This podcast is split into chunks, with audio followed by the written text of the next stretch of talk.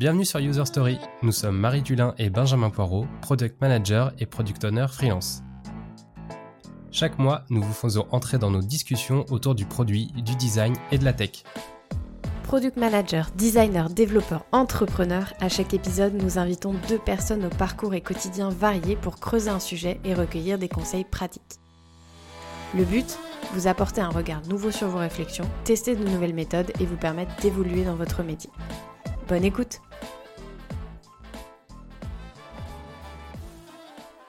Hello Benjamin Hello Marie Aujourd'hui, nous accueillons Alexandre Takax et Julien Willem. Bienvenue dans User Story. On est ravis de vous accueillir pour échanger autour du sujet de l'éco-conception et du numérique responsable. Euh, avant de rentrer dans le vif du sujet, on a un petit, une petite routine de présentation euh, à vous proposer. Alexandre, toi de ton côté, tu te définis comme un concepteur de produits numériques plus responsable. Euh, concrètement, au quotidien, tu es PM et à la fois designer en freelance et tu accompagnes les entreprises dans l'optimisation de leurs produits et leurs équipes dans l'organisation et leur évolution vers une conception plus éco-responsable. Euh, tu es également formateur pour diverses écoles comme Maestro. Est-ce que tu pourrais nous présenter, enfin te présenter et aussi euh, quel est l'enjeu de ton métier?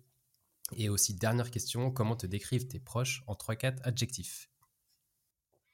Ok, et ben bonjour, déjà bonjour et merci de nous accueillir, de m'accueillir déjà sur, sur ce podcast. Euh, bah ouais, effectivement, moi c'est comme ça que je me décris aujourd'hui, donc concepteur de produits numériques. Donc c'est euh, assez large en termes de périmètre. Enfin moi historiquement j'ai plutôt un background euh, produit puisque j'ai fait une quinzaine d'années en product management dans différentes entreprises de la tech comme Mythic, Viadeo, l'Express.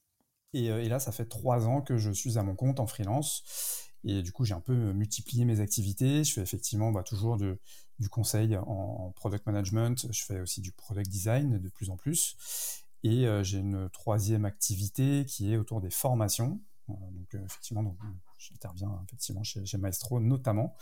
et à côté de ça, ouais, j'ai développé aussi une certaine, alors, je dirais pas encore expertise, parce que je pense que c'est très compliqué aujourd'hui d'être complètement expert numérique responsable, mais en tout cas, j'essaie de sensibiliser le plus possible euh, les différents acteurs de la tech sur, sur les enjeux du numérique responsable et notamment euh, la réduction de l'impact environnemental. Comment on me définit en général euh, Alors, ouais, bah, quelqu'un d'assez calme, posé. Ça, c'est un des premiers trucs qui, qui sautent aux yeux en général quand on, quand on me voit, quand on discute avec moi.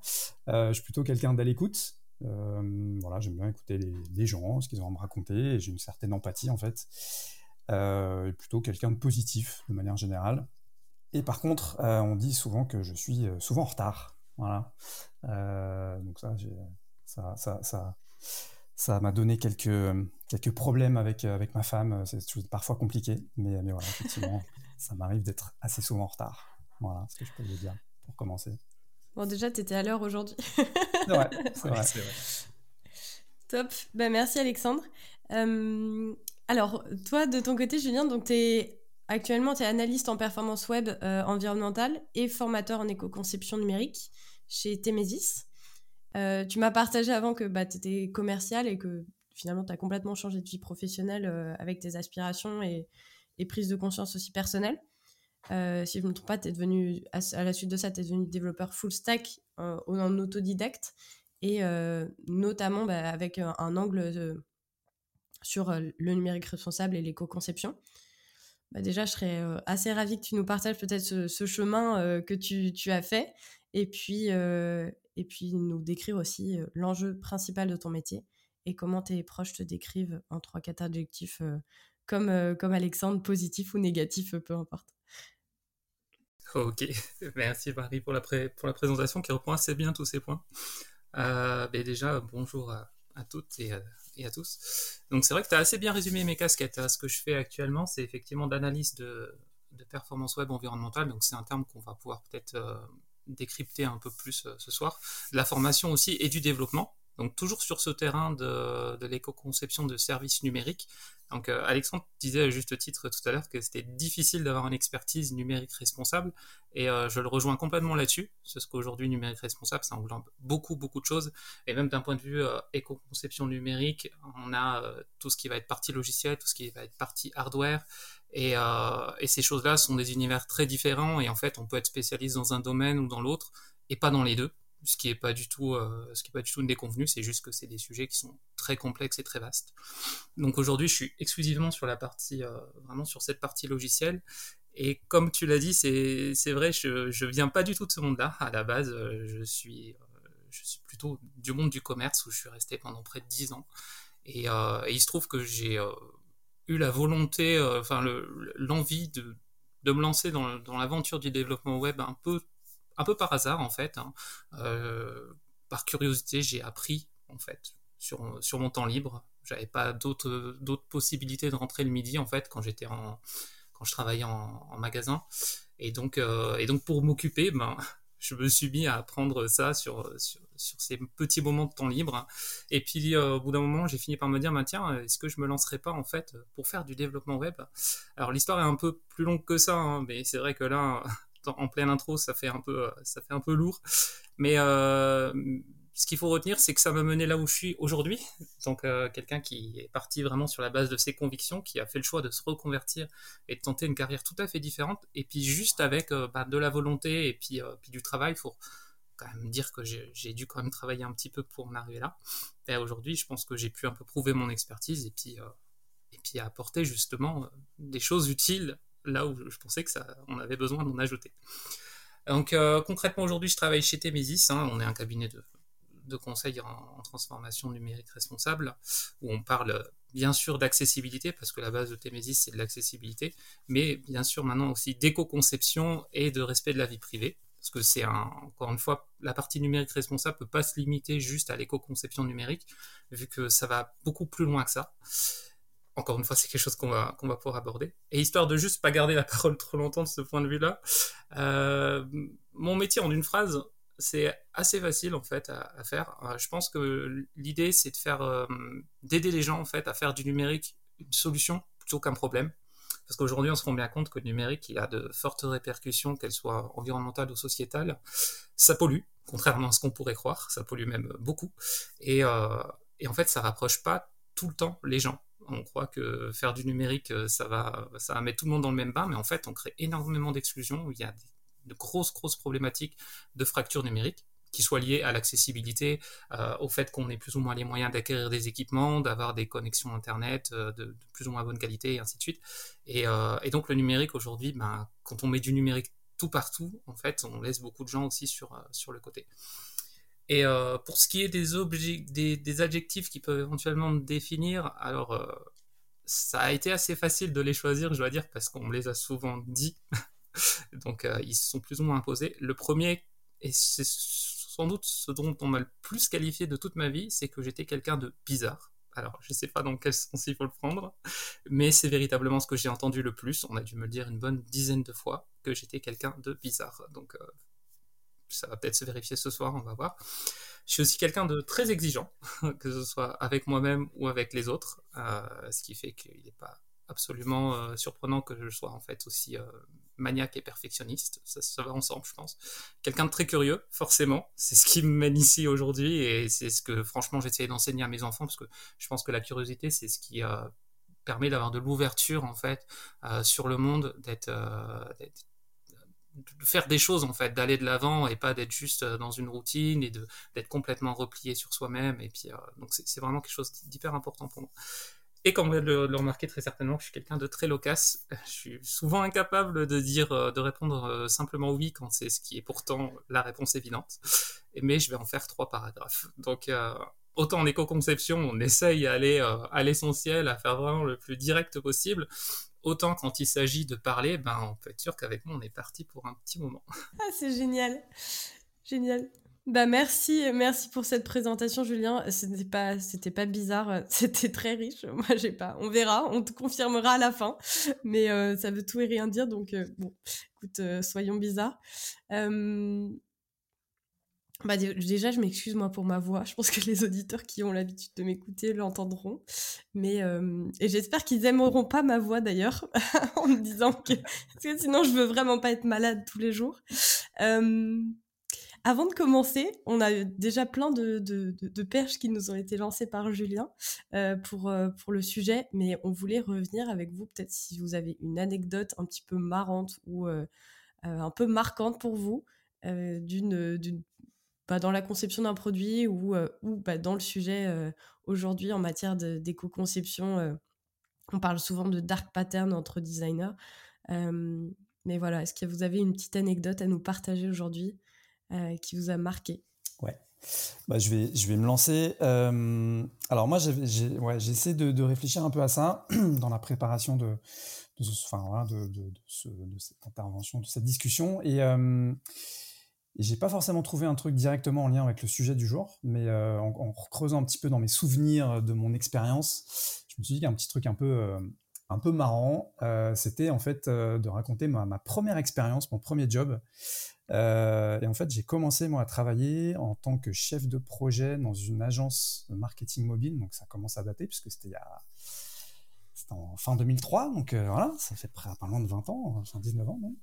Euh, et en fait, euh, mon, rôle, c'était de concevoir des, des services SMS, puisqu'à l'époque, voilà, il n'y avait pas encore de, de, smartphone, tout ça, ça n'existait pas. On était avec nos Nokia bien pourris, noir et blanc, tout ça. On commençait à y avoir un peu de couleur quand même, mais voilà, c'était des, petits, qu'on appelait des dumb phones à l'époque, des téléphones un peu bêtes. Et donc, voilà, je, faisais des services type euh, voilà euh, jeu concours, etc. Euh, donc des trucs assez parfois assez sérieux avec une ambition marketing, voilà de fidélisation, etc. Et, donc en fait là où je voulais la petite anecdote, c'est que j'ai fait un peu tout et n'importe quoi. J'avais pour pour mission de faire des pro, enfin des services SMS type, je pense que vous avez dû tous le voir, ça se fait plus trop maintenant, mais genre envoie horoscope au 72222 et tu auras ton horoscope du jour. J'ai écrit des horoscopes, voilà. Euh, et ça peut aller même beaucoup plus loin que ça. Euh, vous avez peut-être dû voir des trucs genre envoie cœur ou envoie cocu ou 72223 et tu, tu sauras si euh, ton mec te trompe. voilà. Donc j'ai fait des services comme ça, donc je suis pas forcément très fier aujourd'hui avec, la, avec le recul, mais voilà, c'est le petit truc marrant de comment j'ai commencé et finalement comment je suis arrivé dans le monde de la tech complètement par hasard parce que c'était pas trop ce que je voulais faire à l'origine. et j'ai adoré en fait. Le fait de travailler justement avec des, téléphones, euh, commencer à travailler avec des développeurs, avec des designers pour faire des trucs, commencer à faire des premiers sites internet. Bon là je reviens dans les trucs sérieux, mais c'est ce qui m'a mis le pied à l'étrier et euh, j'ai vraiment kiffé cette industrie du mobile, tout ce qu'on pouvait commencer à faire. Et j'y suis resté, j'ai fait beaucoup de mobile après. Alors ça s'est transformé en site internet mobile, en application mobile, j'en ai fait beaucoup. Mais voilà, c'est comme ça que, je suis arrivé dans, le monde de la tech et je regrette absolument pas ce choix, même si j'ai fait des trucs un peu discutables, pas toujours très honnêtes, parce qu'on faisait quand même euh, payer euh, des SMS euh, facturés 50, au moins 50 centimes le SMS à des, à des gamins. Bon, voilà. Mais comme quoi on peut changer et évoluer aussi, même avec un, départ comme ça. T'es sorti de prison depuis au final, donc c'est. Ouais, ça va, ça va. J'ai purgé ma peine, ça va. J'essaie de me rattraper. Tu sais combien de couples t'as brisé au final ou pas? Ah ça, je ne saurais pas trop. Non, après on essayait quand même de tourner ça en justement pas faire comprendre que c'était pas du sérieux et que voilà, c'était aussi mm. pour, pour s'amuser. Mais bon, j'espère que j'ai pas j'ai pas brisé trop de couples effectivement. Par contre, vous savez sans doute combien de personnes l'ont utilisé. Ah ouais ouais, pour le coup, alors c'était des petits services, enfin c'était des trucs qui étaient euh, euh, enfin, ce genre de service-là, c'était vraiment très très euh, spécifique. En fait, c'était des encarts de pub qui étaient dans euh, les, magazines pour ados de l'époque, genre Salut, Salut Magazine, les trucs comme ça. donc ouais, ouais, y il y avait quand même un peu de, de, tirage et on avait pas mal de trafic, ouais, clairement. Merci en tout cas. Une grosse anecdote bien croustillante. Ouais. Ah, je me suis, je me suis exposé là. Hein. C'est Tu veux passer après ça, quoi? C'est juste. Euh, eh ben, bon courage, Julien. c'est juste le truc, ouais, parce qu'il faut que je fasse de même. Alors, euh, ouais, bon, je vais avoir quelque chose de forcément beaucoup moins, beaucoup moins drôle. Euh, j'applaudis franchement Alexandre parce que c'est. C'est vraiment du vécu, c'est avec des choses comme ça qu'on se forge et, et c'est incroyable des histoires comme ça. Quoi.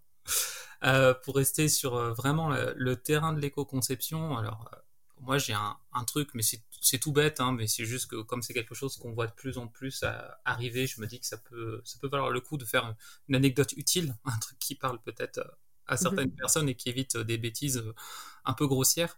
C'est-à-dire qu'aujourd'hui, on entend beaucoup parler de dessin vectoriel, notamment de SVG hein, euh, sur le web, et, euh, et ce qu'on entend beaucoup, beaucoup dire, c'est que en fait euh, le SVG c'est fantastique parce que euh, c'est plus léger et que en fait il faut juste en mettre partout.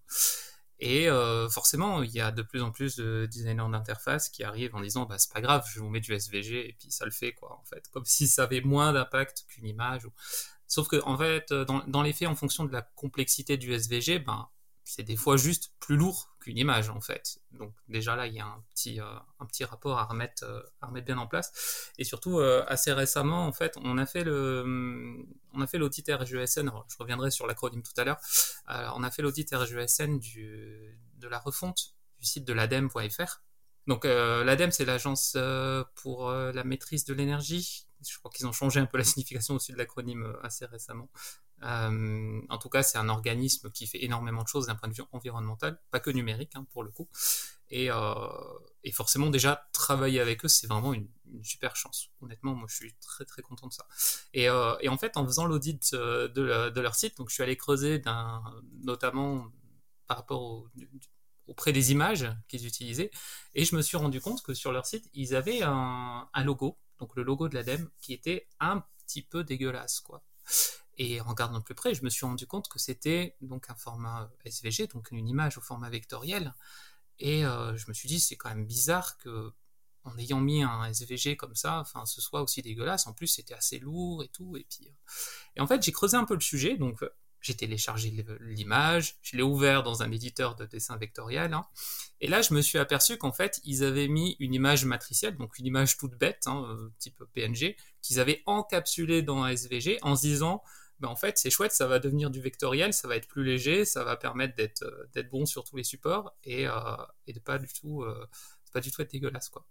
Et ça ça montre bien en fait les limites de l'exercice, c'est-à-dire qu'on vous dit faut mettre faut mettre du vectoriel partout, c'est fantastique, sauf que ben, il y a des gens qui court-circuitent carrément, carrément, le truc et plutôt que créer du vectoriel, ils prennent des images qui existent déjà qui sont pas du tout vectorielles, qui vont encapsuler dans un mauvais format, juste histoire de, de entre guillemets bénéficier de ces avantages-là, alors qu'en fait, on n'y gagne rien du tout. Quoi. Euh, et, donc forcément, c'est moins croustillant qu'Alexandre. Mais dans les faits, moi, comme j'adore euh, ce métier d'analyse, je trouvais ça tellement énorme de se dire, mais ils sont allés mettre euh, du, matriciel là-dedans en pensant que c'était bien, quoi. En fait, il, n'y avait aucun intérêt à faire ça parce que la compression du coup était mauvaise, leur image elle restait, elle restait pas belle du tout parce que comme c'était pas prévu pour être pour être du vectoriel, le, logo était juste crade quoi. Donc donc on leur a bien sûr remonté ça et ça a été changé depuis mais je trouvais, euh, je trouvais ça vraiment intéressant.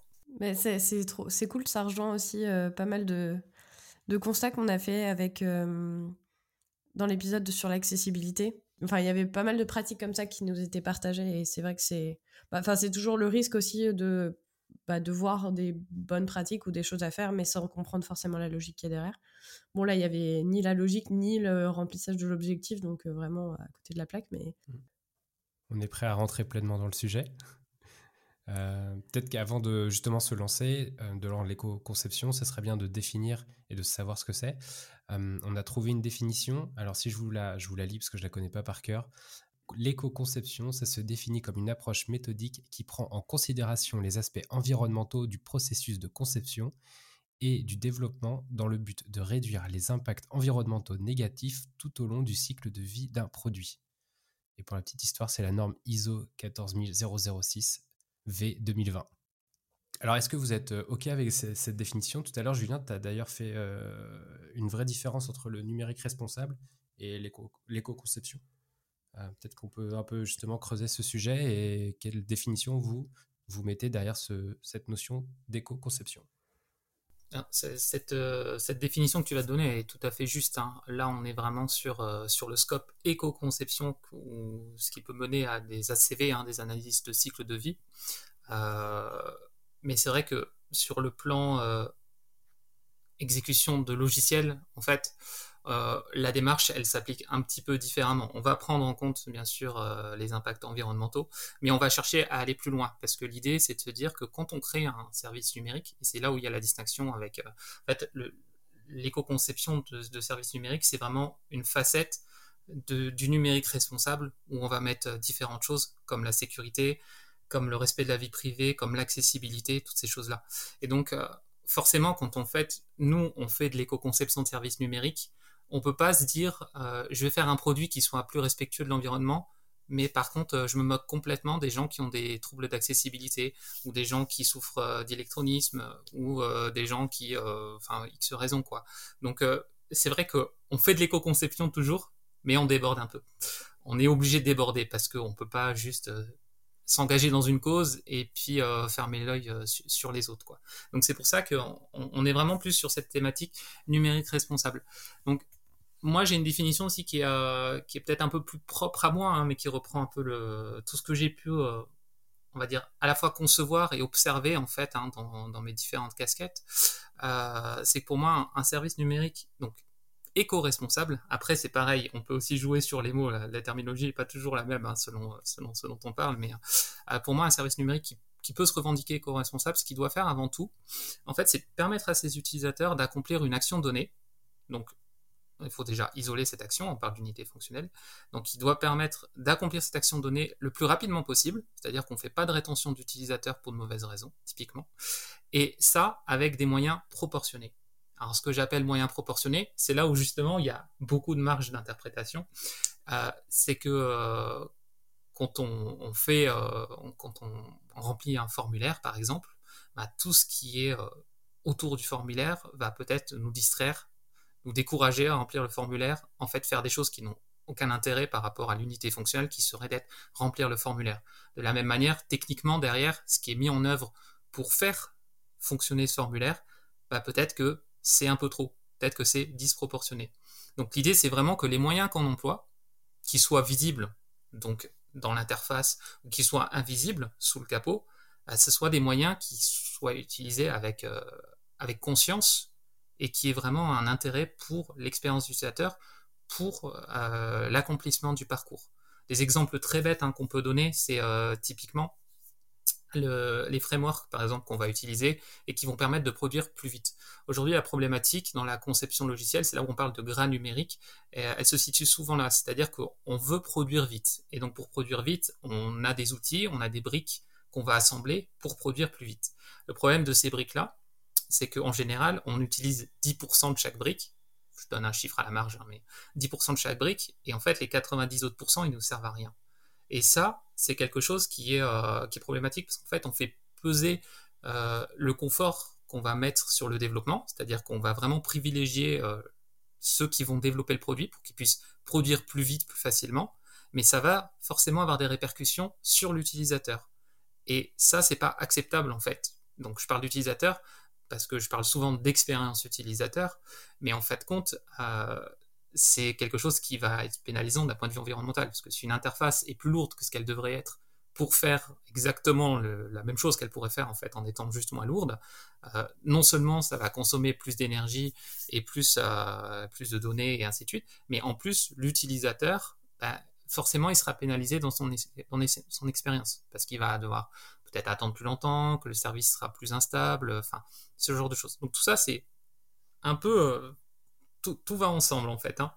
Donc l'idée, euh, l'idée, je le répète, du service numérique vraiment éco-responsable, c'est qu'on puisse vraiment avoir des parcours en fait euh, qui soient les, les, plus, les plus directs possibles, avec des moyens qui soient vraiment étudiés pour qu'on ne fasse pas tout et n'importe quoi sur la partie visible et sur la partie technique. Et après, on a des objectifs. Et c'est là où on rentre vraiment dans tout ce qui est passionnant dans ce métier-là, c'est qu'on a vraiment des objectifs qui sont qui sont assez forts, qui sont aussi ambitieux, hein. là il faut le reconnaître.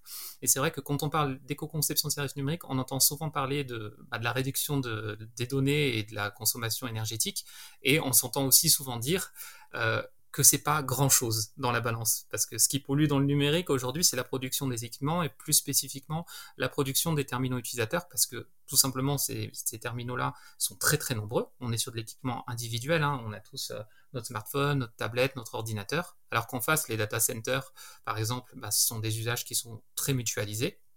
Et ces équipements, donc les nôtres, on les renouvelle aussi très souvent. Un smartphone en France, c'est 23 mois. Tous les 23 mois, on change de smartphone. Alors qu'un data center, il va durer très très longtemps, il va avoir plus facilement une seconde vie et ainsi de suite. Donc, c'est normal qu'on entende quelque part dire que ces impacts-là sont plus importants sur la fabrication des équipements. Mais nous, ce qu'on peut faire en éco-conception, donc c'est les choses suivantes. L'objectif numéro un, c'est bien sûr de réduire hein, euh, cette consommation en données en énergie quand on utilise le service numérique, mais on se dit aussi que si ces services-là sont moins consommateurs, ils vont pouvoir fonctionner sur des équipements plus anciens. Et donc l'idée, c'est de se dire comment on peut faire fonctionner nos services numériques sur des équipements plus anciens. Eh ben, c'est tout bête, mais en fait, ces équipements-là, ben, on peut les utiliser plus longtemps. Et on évite de les pousser vers, euh, vers la sortie trop rapidement, que ce soit avec des phénomènes d'obsolescence ou et ainsi de suite. Et on a un troisième objectif qui rejoint ce que je disais avant par rapport au scope plus large du numérique responsable, euh, c'est de vraiment combattre euh, tout ce qui est fracture, euh, fracture sociétale liée à nos dépendances numériques. Aujourd'hui, moi, par exemple, j'ai peut-être la possibilité d'acheter un nouveau smartphone pour utiliser un service numérique à la mode, mais ça peut, être, ça peut ne pas être le cas de tout le monde. Il est anormal que des services bancaires, par exemple, qui sont des services du quotidien ou des services d'État, ne soient pas tous logés à la même enseigne et que par exemple, je donne des noms tout à fait au hasard, hein, mais un client LCL euh, consomme plus de données pour faire une même action qu'un client euh, Crédit Mutuel ou qu'un client euh, Paribas quoi. Et le fait est que tous les utilisateurs ne sont pas logés à la même enseigne et que tous n'ont pas la même capacité à acheter des nouveaux équipements qui soient assez performants pour faire fonctionner ces, ces, ces applications là pardon. Donc il peut y avoir euh, des fractures qui soient liées, j'en parlais tout à l'heure par rapport à l'accessibilité, l'électronisme, euh, on n'a pas tous les mêmes capacités hein, psychologiques, enfin psychiques et, euh, moteurs, mais voilà, on n'est pas tous non plus dans la même zone géographique. Moi, par exemple, je suis en campagne, donc je bénéficie pas d'une connexion avec la fibre. Je peux être plus limité aussi. Et tout ça, ce sont des facteurs d'exclusion. Et donc, plus on fait de numérique et plus on fait de numérique élitiste, où il faut qu'on ait à la fois une bonne connexion, un bon équipement et qu'on soit euh, en pleine capacité ben, psychique et moteur d'utiliser le service numérique, euh, forcément, on laisse beaucoup de gens sur, euh, sur le carreau. Je suis complètement aligné avec ça. C'est vrai que moi, je, parle souvent aussi de, pour, pour compléter peut-être, mais c'est exactement la même notion, mais moi, je parle très souvent de, j'aime bien la notion de, frugalité et d'efficience. Le, le, terme d'efficience me parle beaucoup, quand j'ai découvert un peu tous ces sujets-là. Euh, j'ai trouvé que l'efficience était un, bon, un, bon, mot, puisque en gros l'idée de l'efficience, c'est se dire, bah, pour répondre à un besoin, un même besoin utilisateur, on va essayer de trouver la solution ou en tout cas voilà le, service numérique qui soit le plus sobre, le plus minimaliste possible, mais qui réponde euh, quand même effectivement aux besoins euh, initial qu'on avait identifié. Et, souvent, c'est peut-être quelque chose qu'on oublie un peu, c'est que quand on travaille dans la tech et dans, dans des startups, des scale-ups, c'est vrai qu'on aime bien faire plein de choses, faire des choses super jolies, super waouh, etc. Mais parfois, en fait, justement, c'est exactement ce que tu, disais, c'est que ça peut, bah, ça peut, euh, ça peut perturber en fait le, parcours de l'utilisateur, ça peut le compliquer pour pas grand-chose. Et malheureusement, aujourd'hui, dans la tech, on a un peu cette, euh, euh, maladie, ou en tout cas ce ce principe de se dire il faut absolument qu'on rajoute des choses. Quand il y a quelque chose qui marche pas bien, euh, que ce soit d'un point de vue business ou d'un point de vue expérience utilisateur, on va toujours essayer de chercher des choses à rajouter à notre produit. Et on se pose beaucoup plus rarement la question de qu'est-ce qu'on peut enlever. Et, euh, sans même parler d'impact environnemental, euh, déjà là, je pense qu'il y a énormément de choses à gagner à essayer de garder cette, simplicité, ce minimalisme, c'est vraiment se concentrer sur l'essentiel qui fait le job euh, et, qui, du coup, je pense aussi améliore l'expérience utilisateur au global. Et en plus de ça, bah voilà, on rajoute cette notion de euh, bah, plus on va être euh, frugal, ça veut dire moins on va vouloir en faire et on va vraiment, encore une fois, se concentrer sur les choses qui ont vraiment de l'impact. plus bah, forcément on aura des gains en termes d'accessibilité aussi, puisque voilà, le service sera plus, plus, se chargera plus rapidement, quel que soit le réseau. il suffit, et ça, il n'y a pas besoin d'aller dans la Creuse pour avoir des problèmes, il suffit d'aller dans le métro. Euh, n'importe quel service un peu trop lourd, on ne pourra pas l'utiliser. Donc c'est aussi se dire que au-delà de, euh, l'impact environnemental et au-delà d'essayer de, d'avoir des services qui soient les plus légers possibles pour essayer de reporter au max euh, le, fait de demander aux utilisateurs d'upgrader leur, device pour passer sur un, modèle beaucoup plus performant, beaucoup plus récent, bah, c'est aussi une question de, voilà, au quotidien, on va pouvoir l'utiliser, accéder beaucoup plus facilement et simplement à nos services et donc euh, bénéficier de toute, cette, euh, toute la valeur ajoutée que peut apporter le digital. Euh, voilà, enfin, mais sinon, ouais, complètement aligné avec tout, ce que tu as dit, pas, pas grand chose d'autre à rajouter à tout ça. Mais tu as, ajouté des trucs pourtant, et c'est là où c'est intéressant, et je suis obligé de prendre la, la balle au bon, parce que tu as lâché un mot, tu as lâché le mot frugalité. Et, et ce mot-là, je pense qu'il est important qu'on en discute, parce qu'en fait, il y, a, y a beaucoup de gens qui, qui ont peur de ce mot-là, comme ils peuvent avoir peur du terme sobriété, tu vois. Ouais, et, encore, ça c'est pas mal. on a entre guillemets depuis, depuis cet été-là, enfin, et notamment depuis la rentrée, on entend ce mot tous les jours. J'ai l'impression que ça a vraiment changé. pour le coup, ça l'a, ça a peut-être euh, aussi euh, propulsé ça euh, sur le devant de la scène, donc c'est d'autant plus facile pour, pour nous qui, sont, sommes ambassadeurs de tout ça de, pouvoir en parler. Mais ouais, ouais effectivement. Tu, vois, en fait, ce, terme, il, fait peur, en fait, je trouve, aux entreprises, parce que elles sont déjà assez frileuses à s'engager dans une démarche qu'elles pensent contraignante donc sous-entendu la, démarche d'éco-conception. Euh, mais en fait, euh, forcément, les, termes frugalité sont encore plus euh, en des connotations vraiment négatives à leurs yeux, alors que c'est pas du tout ça. Mais l'idée aussi, c'est de dire que, en tout cas, c'est ma vision, c'est tel que, tel, que je vous la partage, c'est que la frugalité, c'est un, un moyen, mais par contre, ça ne doit pas être une fin. Quand on fait de l'éco-conception de services numériques, alors je précise toujours de services numériques, hein, parce qu'on pourrait faire de l'éco-conception de, terminaux numériques, hein, mais c'est pas du tout notre sujet. Euh, quand on fait ça, euh, en fait, on peut être contre-productif quand on va vers de l'ultra-frugalité. Je m'explique. Euh, c'est un exemple que je prends souvent en formation, par exemple. Si je compare une page de résultats de chez Google à une page de résultats de Netflix, donc vous savez tous, euh, j'imagine, Google et Netflix. Je préjuge peut-être, je présume peut-être, mais bon, on, va marcher, on, va y croire. Vous connaissez Google et vous connaissez Netflix. Euh, l'idée, c'est que d'une part, on a un moteur de recherche qui peut se permettre de présenter euh, des résultats sous forme de liens, donc sous forme de texte. Et en face, on a un, prestataire qui fait de la vente de, vidéos à, à distance, de vidéos à la demande, et qui, lui, pour le coup, doit être plus visuel nécessairement pour être utile en fait quelque part. Parce que on sait qu'un film se choisit sur euh, euh, sur, euh, sur une image en fait sur quelque chose et pas juste sur son titre. Alors ça peut être le cas hein, il y a, y a des gens qui, qui, sont fous et qui choisissent un film sur leur titre. Il y en a même qui lisent la description sur la jaquette sur, pour ceux qui ont encore des DVD ou connu les DVD mais ce que je veux dire c'est que en fait en fonction des intentions des objectifs des services numériques, ben, les moyens qu'on va apporter ne seront pas forcément les mêmes. Et donc, si on passait ça dans une moulinette, on ne pourrait pas dire ben, Google est éco-conçu ou éco-responsable selon euh, les termes qu'on apprécie, et Netflix l'est ou ne l'est pas. C'est juste que il y en a un qui peut se permettre d'utiliser que du texte, parce que c'est ce qu'on attend de lui et que ça fait très bien le job, et un autre où on a peut-être besoin ben, justement de les mettre, ces images-là. Et en fait, on n'est pas du tout frugal quand on met euh, des images ou même quand on met du texte en fait. Hein. C'est pour ça que je fais vraiment la, distinction entre parce que je sais que ce terme peut être souvent mal perçu et pour moi il est clair que un, site web euh, qui est plus responsable et qui est plus respectueux de ses utilisateurs et de la planète, c'est pas forcément du texte noir sur un fond blanc. C'est euh, juste quelque chose qui est plus étudié justement, qui va avoir ce que je disais tout à l'heure des moyens proportionnés. Et des fois ça passe par la frugalité, mais en tout cas c'est pas une fin en soi. Donc ça peut être, euh, voilà.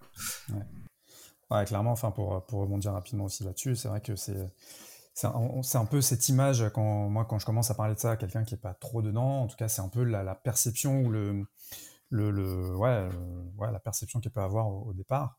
C'est ça, ça veut dire qu'on va, ah, va retourner sur euh, comment la, la, manière dont on faisait des sites dans les années 90, etc. Non, pas du tout, c'est pas l'idée. On est encore une fois dans, cette logique de répondre à un besoin utilisateur avec des certains, certains standards. Aujourd'hui, un utilisateur qui arrive sur un site des années 90, il va trouver ça pourri, il va se barrer.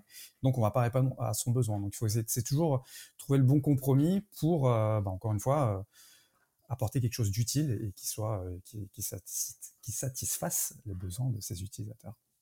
Ah, c'est ça. Aujourd'hui, il y a vraiment une image, une image à déconstruire de ce que, de ce en fait la, conception responsable. Et euh, je peux donner un, autre exemple euh, tout aussi trivial, hein, la vidéo par exemple. Aujourd'hui, la vidéo c'est 80% de notre bande passante. Euh, c'est un vrai problème, hein. honnêtement, la vidéo sur sur Internet. Enfin, c'est vraiment, c'est vraiment un problème.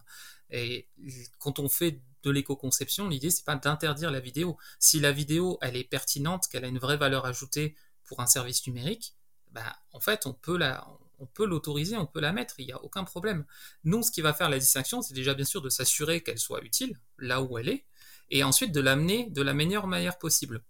Et il y a un truc hyper important, c'est de conditionner en fait l'expérience de l'utilisateur. Plutôt que de dire mon utilisateur arrive, ben, je vais lui mettre la vidéo, le texte, le son, les feux d'artifice et tout ça, bah peut-être qu'il y a un moyen plus intelligent de faire pour faire que ben j'active la vidéo quand il va cliquer dessus. Donc on a vraiment une intention de l'utilisateur d'aller plus loin plutôt que d'aller charger ça par défaut.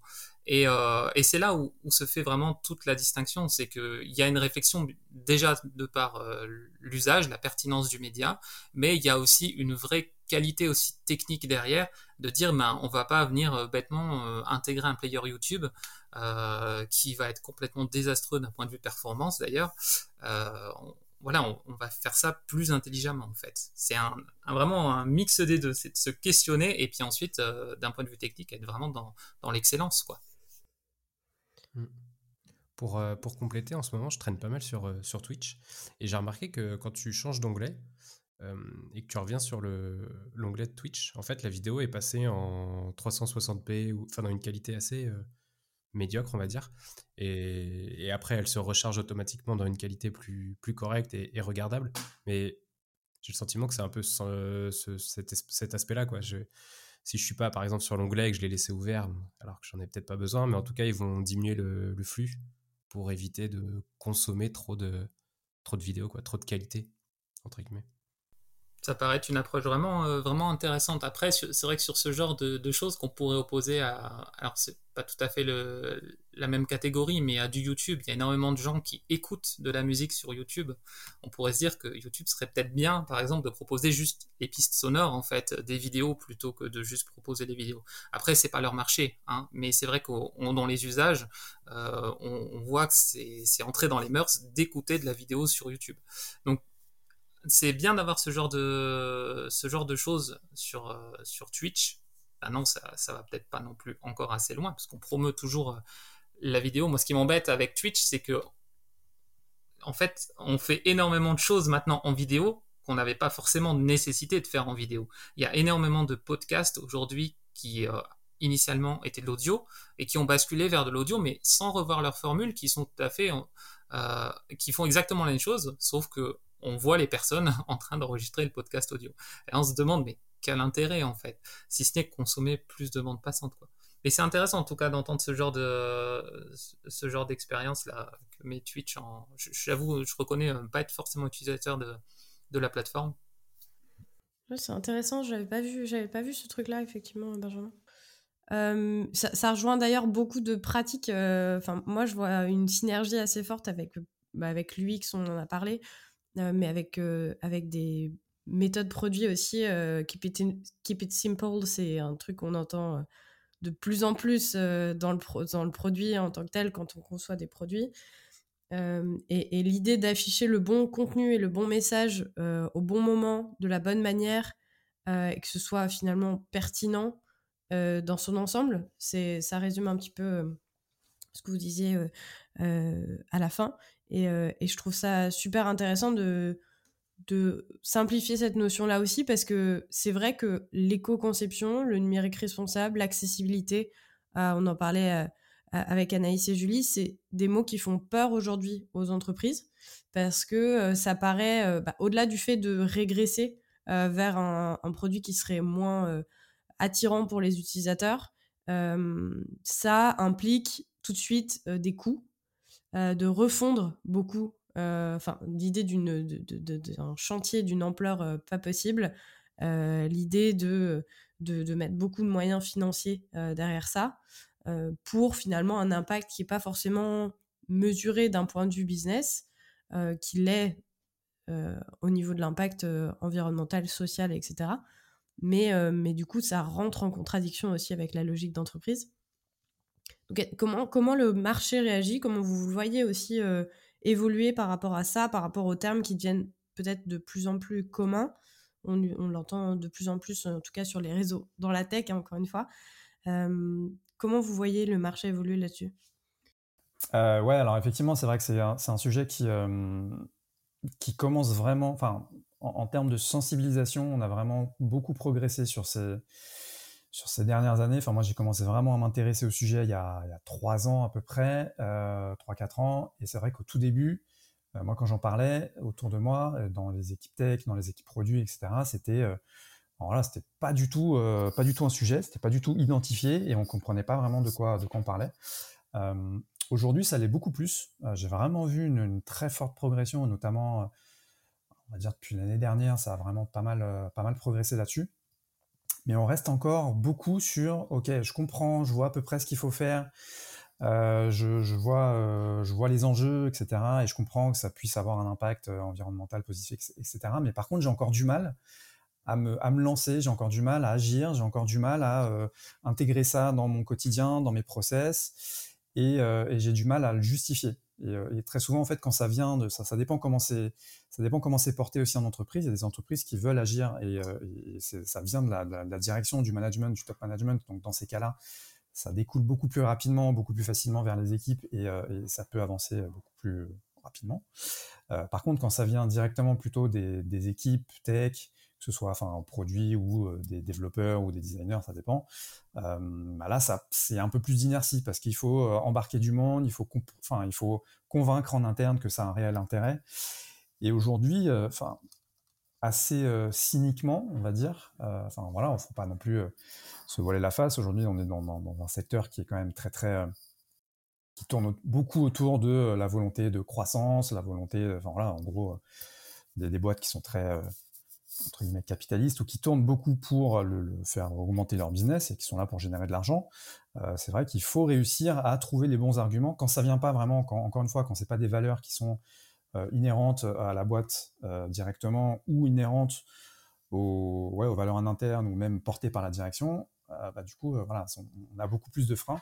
Il faut essayer de, justement de trouver une autre manière d'apporter le, le, sujet en disant que ok, ça a des impacts positifs, ou en tout cas on réduit les impacts négatifs pour l'environnement, pour les utilisateurs, pour les, individus.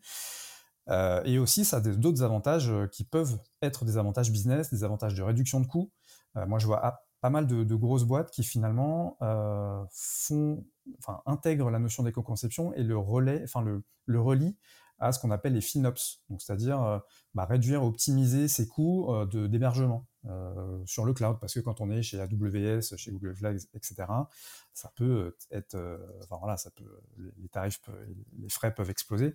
Donc faire de l'éco-conception, optimiser ses services, optimiser son back-end, avoir un service plus light, plus performant, etc., ça participe à réduire les coûts de ce côté-là. un autre, un autre argument, ça peut être aussi normalement, si on fait bien son travail, qu'on a un service euh, plus éco-conçu ou en tout cas plus, euh, plus simple, plus sobre, plus performant, ça va améliorer l'expérience utilisateur. Ça va aussi améliorer, si on a des meilleures performances, ça va améliorer le SEO.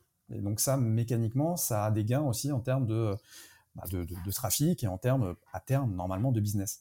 Donc il faut toujours, même si c'est pas l'enjeu, enfin, c'est peut-être pas l'objectif principal, mais il faut essayer aussi de, travailler sur les arguments et travailler sur la manière dont on apporte ça, dont on approche ça en, entreprise, en équipe en entreprise, euh, pour, voilà, pour essayer de porter vraiment cette, démarche le plus loin possible et, y trouver des, arguments euh, business. Et je, discutais il n'y a pas très longtemps avec euh, voilà, d'autres personnes qui essaient de, faire bouger les choses en interne. Ils essayent justement de monétiser un peu ça c'est plus sur l'angle de la performance, encore une fois, c'est quand même très orienté et très, ça, touche beaucoup au, trafic, ça touche beaucoup à, pas mal de choses euh, comme ça assez, précises, mais ils essaient de, monétiser ça, en tout cas de, donner une valeur euh, aux gains qu'on pourrait faire d'un point de vue performance, d'un point de vue impact environnemental, euh, bah, encore une fois pour justifier les, investissements en interne que ça peut représenter, parce que et après il y a plein de manières de faire, et on, y reviendra je pense un peu plus tard, mais D'ailleurs, euh, faire de l'éco-conception, ça ne veut pas non plus forcément dire euh, faire un investissement de malade. Tout dépend de la manière dont on l'intègre.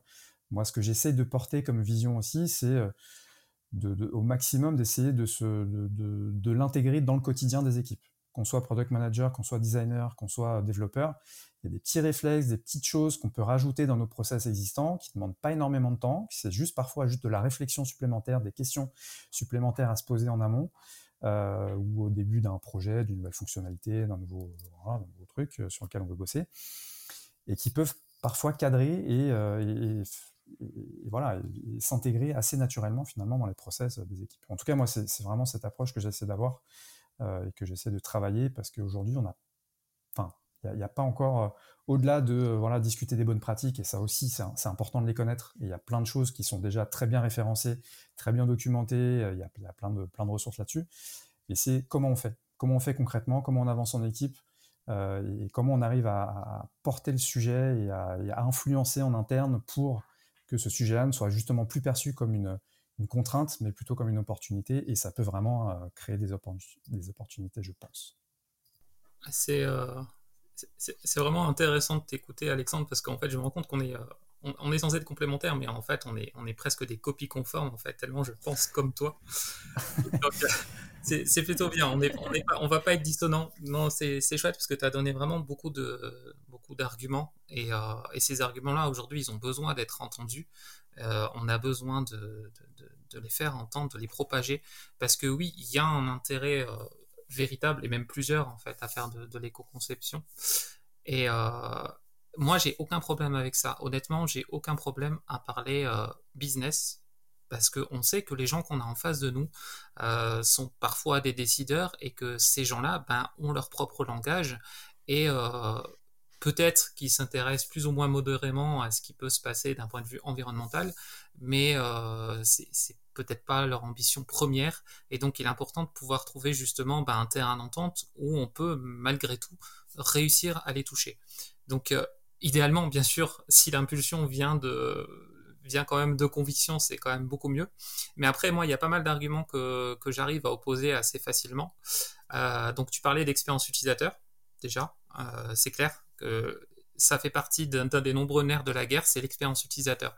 Une expérience utilisateur qui est pourrie parce que le service est trop lent à charger, qu'il est trop complexe, que les contenus qui sont vraiment intéressants sont noyés dans des contenus qui sont complètement pourris, bah en fait l'utilisateur il y trouve pas son compte et un utilisateur qui trouve pas son compte, bah, c'est un utilisateur qu'on ne fidélise pas, qui ne devient pas client, qui ne consomme pas. Alors ça peut paraître un peu euh, euh, surprenant d'entendre des termes pareils alors qu'on parle quand même d'éco-conception, hein, mais euh, l'idée, c'est quand même d'avoir le langage de la personne qu'on a en face de nous. Euh, et, donc forcément, quand on a une expérience utilisateur qui va aller vers, euh, ben, qui va être portée par de la simplification, qu'elle soit fonctionnelle derrière sous le capot ou qu'elle soit euh, visuelle, structurelle dans la façon dont on amène les choses, ben en fait, si l'utilisateur, on l'amène plus facilement là où il est censé aller, on a beaucoup plus de chances de le convertir. Donc ça, c'est déjà des arguments qui matchent beaucoup parce qu'en fait, on se dit que bah, il y a peut-être une façon de faire différente, mais qui va apporter beaucoup à tout le monde. Tu parlais d'hébergement, donc ça c'est très pertinent, c'est typiquement le genre de truc qu'il faut aussi leur dire à ces décideurs ou ces décideuses, euh, c'est que oui, un hébergement, ben, quand il doit servir 1000 pages, exemple très trivial, hein, quand on doit servir 1000 pages euh, euh, d'une d'un site qui fait 10 mégaoctets la page, admettons, ben, il sera plus facilement en carafe que s'il doit charger 1000 euh, pages euh, qui font 1 mégaoctet. Pour un service équivalent, c'est plutôt dommage, quoi. Donc, euh, ce qui se passe quand un service est down parce qu'il a un pic de trafic, ben, qu'est-ce qui se passe en fait dans la précipitation? Imaginez, vous avez une campagne de pub, et puis là, vous avez un gros pic de trafic et ça tombe complètement. Le premier réflexe, ça va pas être de dire bon, on va éco-concevoir dès ce soir, les gars. Bon, déjà, ce sera un peu tard, mais il y a peut-être euh, des choses quand même à faire, mais ce sera forcément tard, trop tard pour la démarche.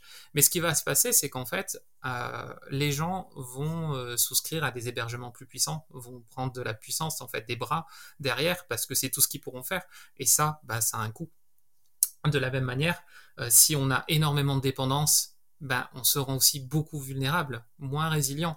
Et tout ça, c'est des choses aussi qui sont ben, à la fois plus dures à maintenir et, euh, et qui peuvent coûter très très cher. Aujourd'hui, euh, typiquement, quand on regarde un peu l'écosystème Node.js, euh, qui fonctionne parce que c'est très très bas niveau, en fait, et quand on veut faire la moindre chose, à moins d'avoir envie de le coder soi-même, on va tout de suite aller prendre un module, sauf que chaque module a ses propres dépendances et ça peut vite être euh, très très euh, très profond en fait très imbriqué.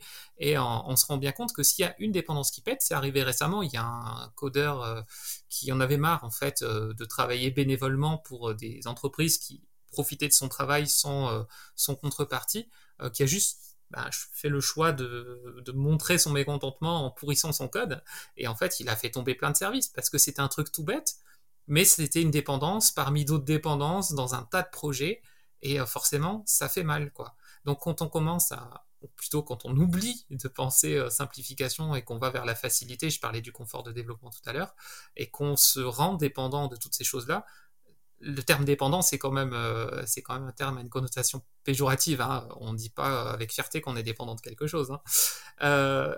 et ben forcément, on se rend plus vulnérable et ça peut avoir vraiment beaucoup, beaucoup de, beaucoup d'impact et beaucoup, ça, peut ça peut occasionner des dépenses en fait, hein, qui sont forcément imprévues. Donc ça, c'est déjà des arguments qu'on va pouvoir opposer et qui sont vraiment importants. Tu parlais, euh, Alexandre, aussi de, de SEO, d'accessibilité. C'est pareil, la découvrabilité d'un produit. Alors, j'encourage tout le monde à s'orienter vers euh, Opquest. Je ne sais pas si, si Marie, euh, Benjamin, Alexandre, vous connaissez, est né chez Temesis hein, d'ailleurs euh, à la base, euh, qui est une certification pour la qualité web, où on parle notamment d'expérience utilisateur, avec un modèle qui est très intéressant parce qu'il permet vraiment de se rendre compte que l'expérience utilisateur commence bien avant qu'on utilise vraiment le produit. Hein comment on va découvrir le produit et va se prolonger même au-delà dans comment le service client va gérer, euh, va traiter votre commande et ainsi de suite. Et donc la découvrabilité, elle passe forcément par le référencement. Et aujourd'hui, on sait que ben, à qualité égale, à valeur, à proposition de valeur égale, euh, des services numériques qui sont peut-être plus performants pour le coup, ben, seront favorisés par euh, certains moteurs de recherche. Pour ne citer que Google, qui est plutôt majoritaire sur, sur le terrain. Et donc, ça peut avoir aussi euh, bah, à la fois des impacts et forcément, ça peut être un argument qu'on va, euh, va facilement faire entendre en face. Et puis, il y a euh, ce dernier argument, mais qui devrait être le premier, hein, bien sûr, quand on, quand on parle d'éco-conception quand même, c'est de toucher le public. Donc déjà, sur plusieurs aspects. La première chose, c'est en face, on a des gens qui sont de plus en plus conscients de ce qui se passe. Et donc aujourd'hui, les utilisateurs, s'ils ont la possibilité de choisir un prestataire qui est engagé pour l'environnement, bah, il fera plus facilement ce choix que l'inverse en fait. Si, c'est quelqu'un qui est déjà engagé, en fait, je vais le reprendre dans l'autre sens pour mieux le reformuler, euh, un utilisateur ne va pas choisir un service numérique parce qu'il est euh, polluant. Mais par contre, il va pouvoir en choisir un éventuellement, il va pouvoir le garder dans la course parce qu'il y a des efforts qui ont été faits. Et donc, c'est des choses qui vont peut-être devoir, de, qui vont devenir obligatoires tôt ou tard, mais ce serait dommage quand même d'être laissé sur le carreau déjà dans la, dans la course à la compétitivité, en fait, tout simplement, parce que les gens attendent aujourd'hui qu'on soit exemplaire, qu'on fasse des efforts. Et c'est pas encore forcément le cas. Et pour finir sur le retour sur investissement, parce que je sais que je l'ai oublié dans la boucle, euh, ça rejoint encore une fois l'accessibilité, la simplification. Si votre interface, elle est légère, si on peut l'utiliser avec un très vieil équipement, dans des conditions réseau pourries, et que c'est hyper simple à fonctionner, et que franchement, euh, ça marche du tonnerre, il bah, faut bien vous dire que plus on fait rentrer de gens en haut dans l'entonnoir, bah, en bas, plus on peut avoir de convertis. Alors que, encore une fois, si en haut on est trop élitiste, eh ben, on fait rentrer moins de gens dans l'autonoir, et euh, bah, en bas, forcément, on aura moins de gens qui pourront consommer notre service. Trop bien, super complet, merci beaucoup. Et, du coup, est-ce que vous avez des exemples tous les deux d'impact euh, Peut-être que vous avez pu, soit que avec les entreprises que vous avez euh, que vous avez connues, que vous avez accompagnées, vous avez eu des résultats, euh, j'imagine aussi dans, dans l'éco-conception ou dans la conception responsable. donc, on, peut partager sur différents sujets, hein, que ce soit des impacts environnementaux ou, ou autres. Et et ou des exemples un peu marquants peut-être sur l'impact que ça, peut avoir pour juste pour mesurer un petit peu qu'est-ce que peut attendre potentiellement une entreprise avec cette démarche-là? Moi, j'ai pas. Enfin, moi, dans mon, activité, c'est vrai qu'aujourd'hui, je fais quand même beaucoup plus d'actions de, sensibilisation et de, de, former de manière générale à, à cette approche. donc, c'est vrai que j'ai pas encore forcément euh, des, résultats extrêmement concrets, euh, parce qu'il y a beaucoup de choses qui sont en train d'être mises en place et qui n'ont pas encore vraiment porté leurs fruits. Mais par contre, je, peux, euh, pourrais partager peut-être quelque chose que j'ai discuté avec avec une des responsables, enfin une directrice produit de chez Mythic, alors, j'en ai pas parlé, j'espère qu'elle ne dira rien. Enfin, elle en a déjà parlé de façon publiquement, donc il ne devrait pas y avoir de souci. Mais on en a encore parlé il n'y a pas longtemps à une table ronde, euh, justement, que, que j'animais euh, il n'y a pas très longtemps. Euh, et elle nous donnait l'exemple, en fait, justement, que, alors pour le coup, on en reparlera peut-être après, mais chez Niti, qui sont assez avancés sur le sujet euh, et ils communiquent très peu dessus encore aujourd'hui. C'est vraiment une démarche qu'ils ont en, interne euh, qui est pour le coup porté par, le, par le, la direction, par le CEO, sur la réduction globale de l'impact environnemental de, de l'entreprise. Donc c'est pas juste sur la tech. Donc forcément, étant, étant donné que c'est une entreprise, un pur player de la tech, ça descend très vite et c'est descendu très vite à la tech. Mais euh, il y a une, une, ambition assez globale là-dessus. Ça fait vraiment partir de, leurs objectifs stratégiques, de leur OKR, pour parler le, terme. Enfin, voilà, de, leurs objectifs vraiment, voilà, qui doivent descendre et qui doivent être traités par toutes les équipes de, de chez Mythic. Et, et, donc, elle me donnait un exemple euh, sur, à un moment, ils ont fait, ils ont travaillé sur une des premières actions qu'ils ont faites sur le sujet. Euh, ils ont commencé à travailler sur l'optimisation des images sur, la, sur le site web de Mythic, donc euh, bah, toutes les photos des, des, membres de Mythic, donc euh, plus ou moins jolies, etc. Plus toutes les photos qui sont portées dans, postées dans, les discussions, donc il y a énormément de volume. Euh, ça représente un, voilà, un poids énorme, même en termes de stockage, en termes de, enfin, voilà, sur des data centers, etc. Et ils ont fait tout un travail, voilà, ils ont regardé un petit peu ce que ça donnait. Alors, j'ai plus tous les détails exacts, mais en gros, ce que, ce que j'avais retenu, c'est qu'ils avaient gagné, euh, ils avaient fait 1200% de, de gains en termes d'impact, euh, en termes d'émissions de gaz à effet de serre. Alors, c'était je ne saurais pas vous dire quels calculs ils ont pris, etc., mais ils ont mis en place pas mal d'outils pour monitorer tout ça. Et en même temps, bah forcément, alors au-delà de, cet impact-là, ça a eu un impact financier sur leur hébergement, donc sur, euh, euh, toute leur interface et toute leur infrastructure euh, cloud. Et en même temps, ça a eu un impact en termes de performance, puisque les images se chargeaient beaucoup plus rapidement. Et donc, bah, le service était plus performant, plus rapide.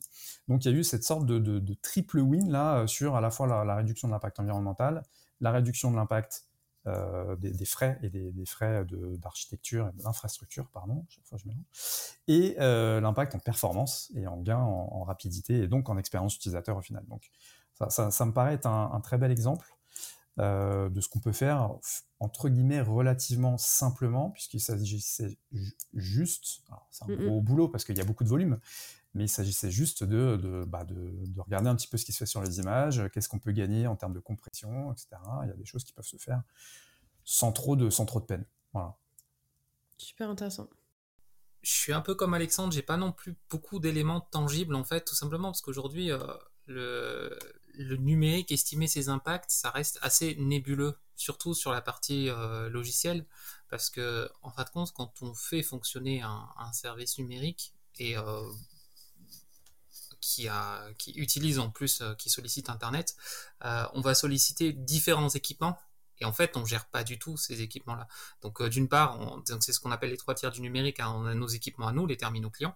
On va avoir les équipements réseau qui vont faire le lien avec le troisième tiers, qui pour le coup sera les data centers.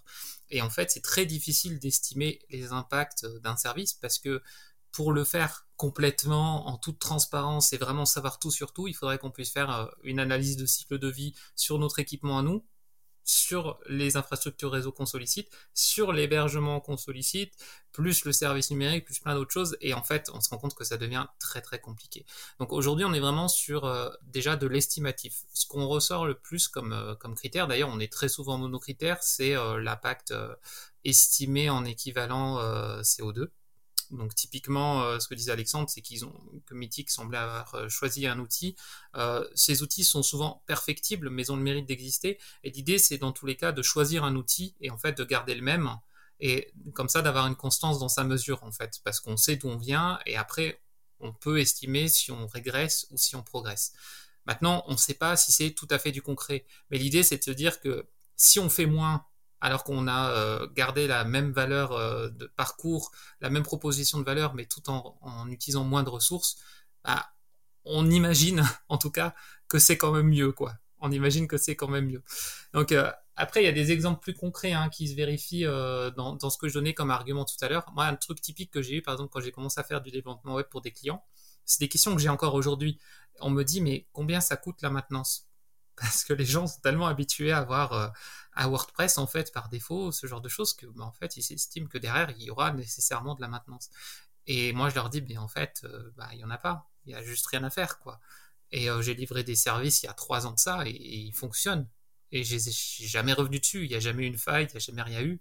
Donc déjà là, c'est un argument qui se vérifie, c'est qu'en faisant juste simple, en étant sans dépendance, ben, on montre bien qu'on peut concevoir des choses qui juste fonctionnent dans la durée et qui, et qui n'ont pas besoin d'être challengées toutes les deux minutes. Quoi.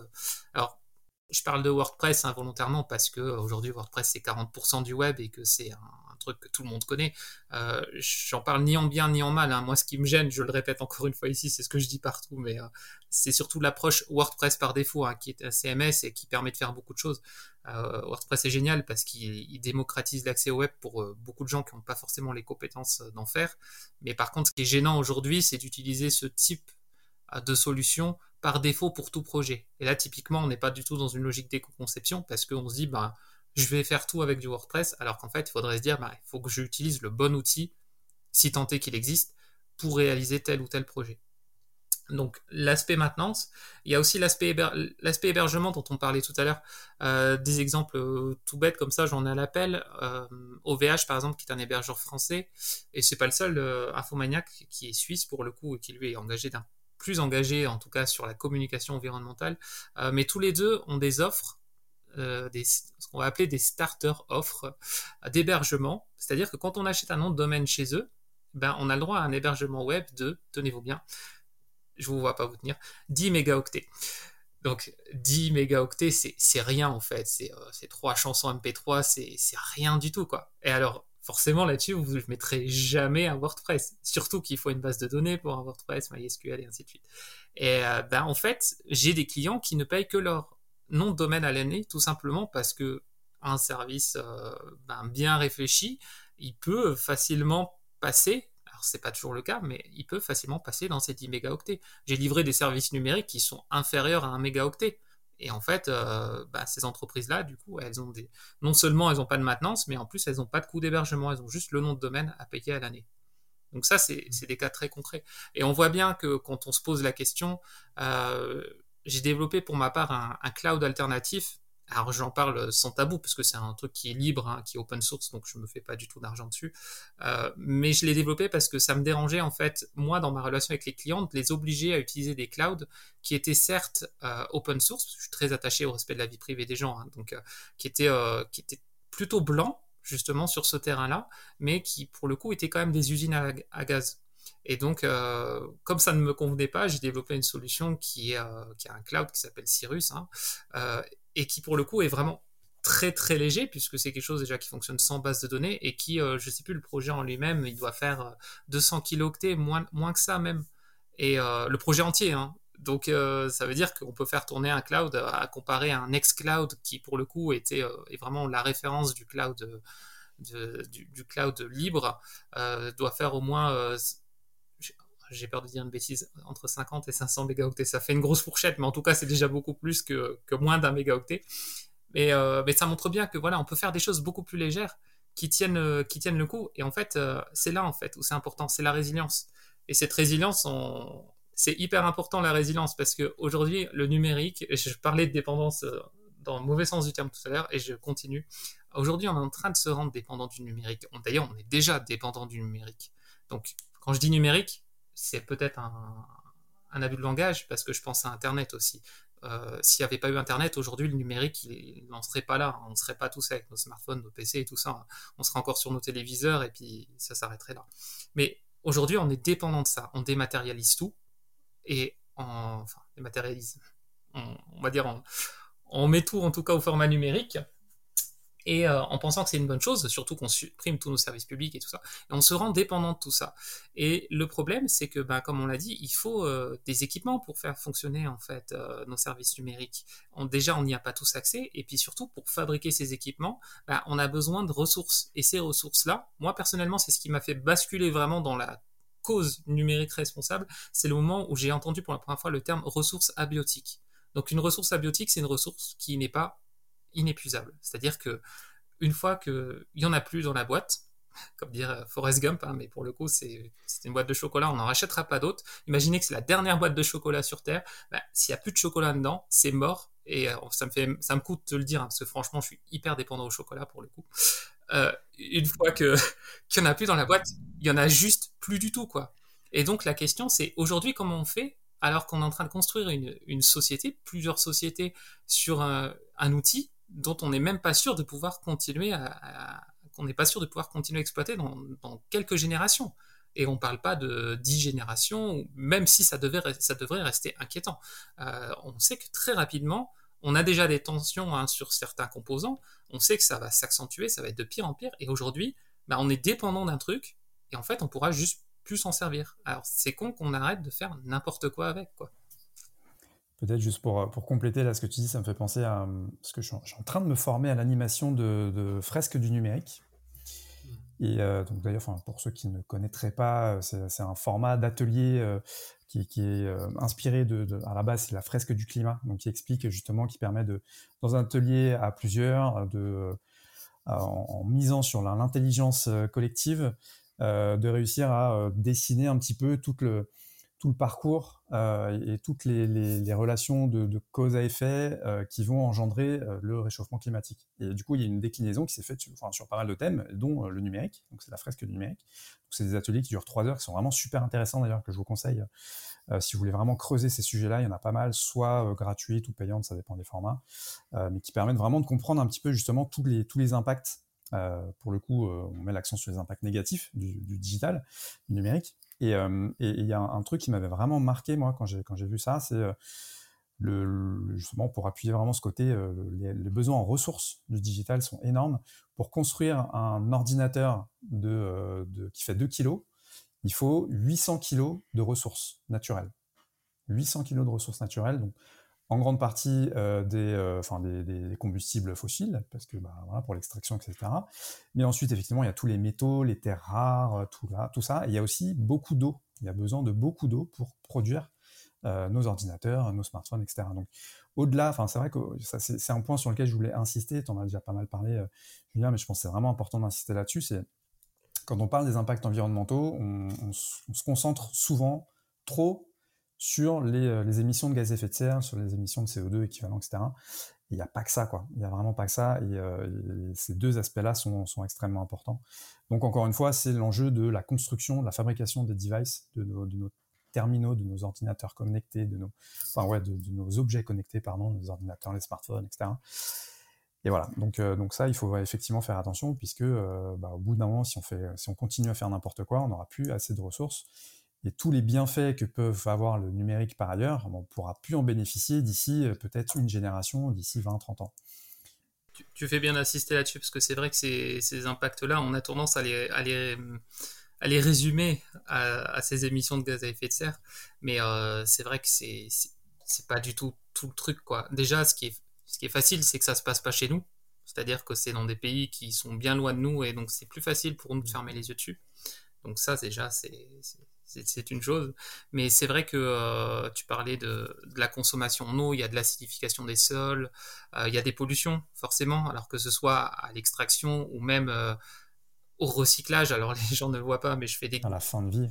Ouais. la fin de vie des équipements. On a un gros problème, hein. c'est que en fait, la, vraiment, tout ce qui est fin de vie des déchets électroniques, c'est un vrai calvaire.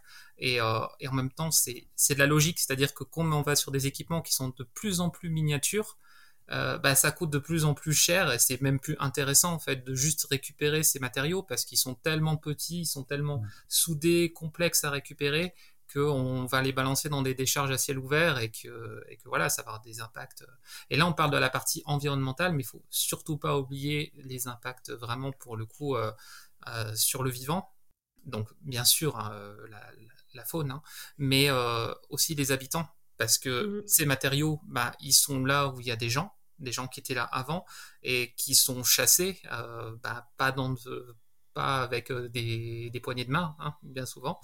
Et, euh, et, donc ces gens-là bah, sont, sont, déplacés, sont maltraités pour, pour, pouvoir exploiter en fait les richesses de leur sol.